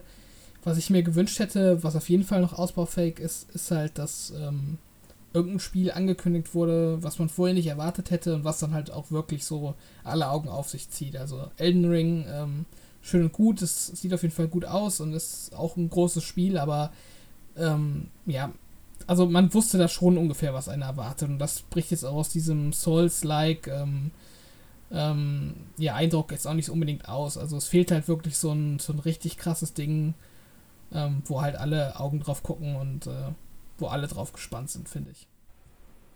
Da hatte ich ja die Hoffnung, dass es Starfield vielleicht sein könnte, aber wie gesagt, wurde halt nicht leider nicht viel zu gesagt. Ähm, Timo, du? Jetzt unabhängig davon, dass eben wenig gezeigt wurde, ähm, verhältnismäßig, und dass eben das Summer Games dann so als halt quasi Konkurrenz und dann wieder verzahntes Event dann noch mhm. mit einspringen musste, hat man ein bisschen gemerkt, dass die E3 nicht mehr diese Plattform ist, die es früher mal war. Und es hat nicht mehr halt den, die Wichtigkeit. Das merkt man auch daran, dass Sony zum Beispiel jetzt gesagt hat, ja, wir machen unsere eigene Präsentation, war ja schon Ende letzten Monats. Äh, viele rechnen damit, dass jetzt Ende diesen Monats nochmal ein äh, State of Play kommt. Und auch Nintendo hat ja durch sein Direct-Format regelmäßig, äh, kann sich direkt an die Fans wenden und kann Updates geben und muss nicht eben auf diese großen Messen ausweichen mehr. Deswegen, vielleicht sind generell Spielmessen ein Ding der Vergangenheit. Die Gamescom beweist, dass es immer noch geht, vor allem wenn es um eine Publikumsmesse geht. Aber diese Fachmessen sind nicht mehr so relevant, würde ich mal sagen. Hm. Dennis, du? Puh, also ich fand das, ja, wie, also eigentlich alles Wichtige wurde schon gesagt wie Timo ja sagt, jeder hat fast seine eigene Messe, seine Ankündigung. Man kann mhm. sie jederzeit jedes Jahr bringen. Ich finde es halt ein bisschen schade, dass das nicht mehr so ein gebündeltes, äh, also beziehungsweise das alles, was jetzt hier schon so gezeigt wurde, das meiste war ja schon irgendwie vorher bekannt. Und ähm, Sony fehlt auch irgendwo so ein bisschen, finde ich. Für mich war das immer so ein kleines Highlight irgendwie, die besondere späte Uhrzeit, wo dann alle schon wahnsinnig müde sind und so ein bisschen schon äh, albern werden quasi und dann sitzt man davor noch und hat dann noch eine äh, arrogante, pompöse Präsentation von denen. Das hat mir dieses und letztes Jahr schon gefehlt natürlich und ähm, naja, ansonsten. Das ist tatsächlich jetzt dieses Jahr, äh, das, was, mich, was mich tatsächlich positiv überrascht hat, dass die für Europa die Zeiten sehr human waren. Also es war nicht so morgens, morgens um 4 Uhr Sony. Oh. Ich fand das toll. Ich fand das toll, irgendwie nachts da einmal im Jahr durchzumachen. Für mich waren die meisten Zeiten sogar zu früh, weil mein Sohn dann noch nicht geschlafen hat und ich das nicht gucken konnte, alles live. Also, naja. Aber gut, für die meisten ist das wahrscheinlich besser so gewesen hier in Europa. Mhm. Und ja, irgendwie ist das, ähm, das ganz große Event ist es halt nicht mehr und irgendwie kann man es auch gehen lassen, wenn es denn sein muss, finde ich. Hauptsache, wir kriegen unsere Infos. Irgendwie. Ich finde auch, man hat gemerkt, dass zum einen natürlich Corona viel, ähm, viel verschoben hat, beziehungsweise viele Pläne verschoben hat, dass wir viele Demos und wahrscheinlich auch viele Game-Ankündigungen nicht bekommen haben. Robert hat es eben schon gesagt, dass da hat irgendwie so der Kracher gefehlt, der, der Mega-Kracher. Von allen Publishern, finde ich. Da gab es nicht dieses eine Megaspiel. Elden Ring war auch schon bekannt, also das war ja nichts Neues. Ansonsten, es hat sich für mich halt nicht wie so ein Event angefühlt, wie es vor zwei, drei Jahren noch der Fall war. Es war halt eher, wie gesagt, jeder hat so sein eigenes Ding gemacht. Dann eben Summer Games Fest versus E3, was dann irgendwie trotzdem so im Endeffekt eine Suppe war. Das war halt irgendwie auch, also die ganzen Publisher brauchen halt diesen E3-Banner eigentlich gar nicht mehr. Das sieht man ja auch an Sony. Also ich glaube, selbst Xbox hat das auch nicht E3 genannt. Ich glaube, die haben es einfach nur Xbox äh, Games Showcase genannt. Xbox und Bethesda. Genau, und ähm, ja, wir hatten auch viele kleine Showcases, die halt relativ unnötig waren. Ich weiß auch gar nicht, was die Zielgruppe von war. Es gab dieses, diesen einen Take-Two-Stream, glaube ich, wo sie nur über. Oh Gott, was ging es dann nochmal? Irgendwas Langweiliges auf jeden Fall. Frage ich mich, wieso streamt ihr sowas? so langweilig, dass du nicht mehr weißt, was ja, Ich stimme dann auf der Aufmerksamkeitswelle mit, dann klar, ist ja logisch. Da kann man dann einfach einen Stream ankündigen und das wird dann eventuell geguckt. Also. Was mir sehr ähm, bedeutsam wurde jetzt gerade, ist, dass die Indies vor allen Dingen die Messe irgendwie gerettet haben, ein bisschen.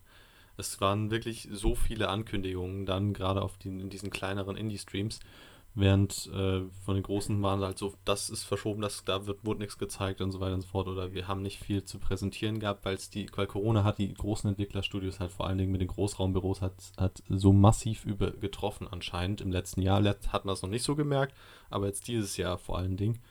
Und äh, die Indies können halt weitermachen wie bisher. Es sind dann immer nur, nur äh, ihre drei bis 15 Leute, die dann wahrscheinlich auch Homeoffice-Arbeit gewohnt sind und für die hat sich ja nicht viel geändert das stimmt, die Indies haben natürlich viele Ankündigungen gebracht. Ist halt auch ein bisschen der Nachteil, dass es eben zu viele teilweise waren, dass man da nicht die Übersicht behalten kann.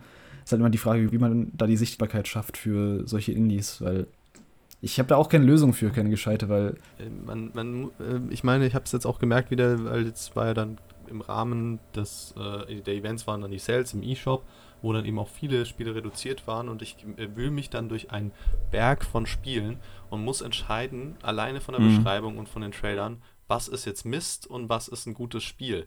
Und äh, wenn man dann teilweise googelt, dann findet man gerade bei Indie-Spielen, die, also, die wirklich jetzt nicht gehypt worden sind, findet man nicht so viele Reviews zu. Und das dann meistens von Leuten, die es halt wirklich gern gespielt haben, aber weniger, das ist absoluter Müll oder sonst irgendwas.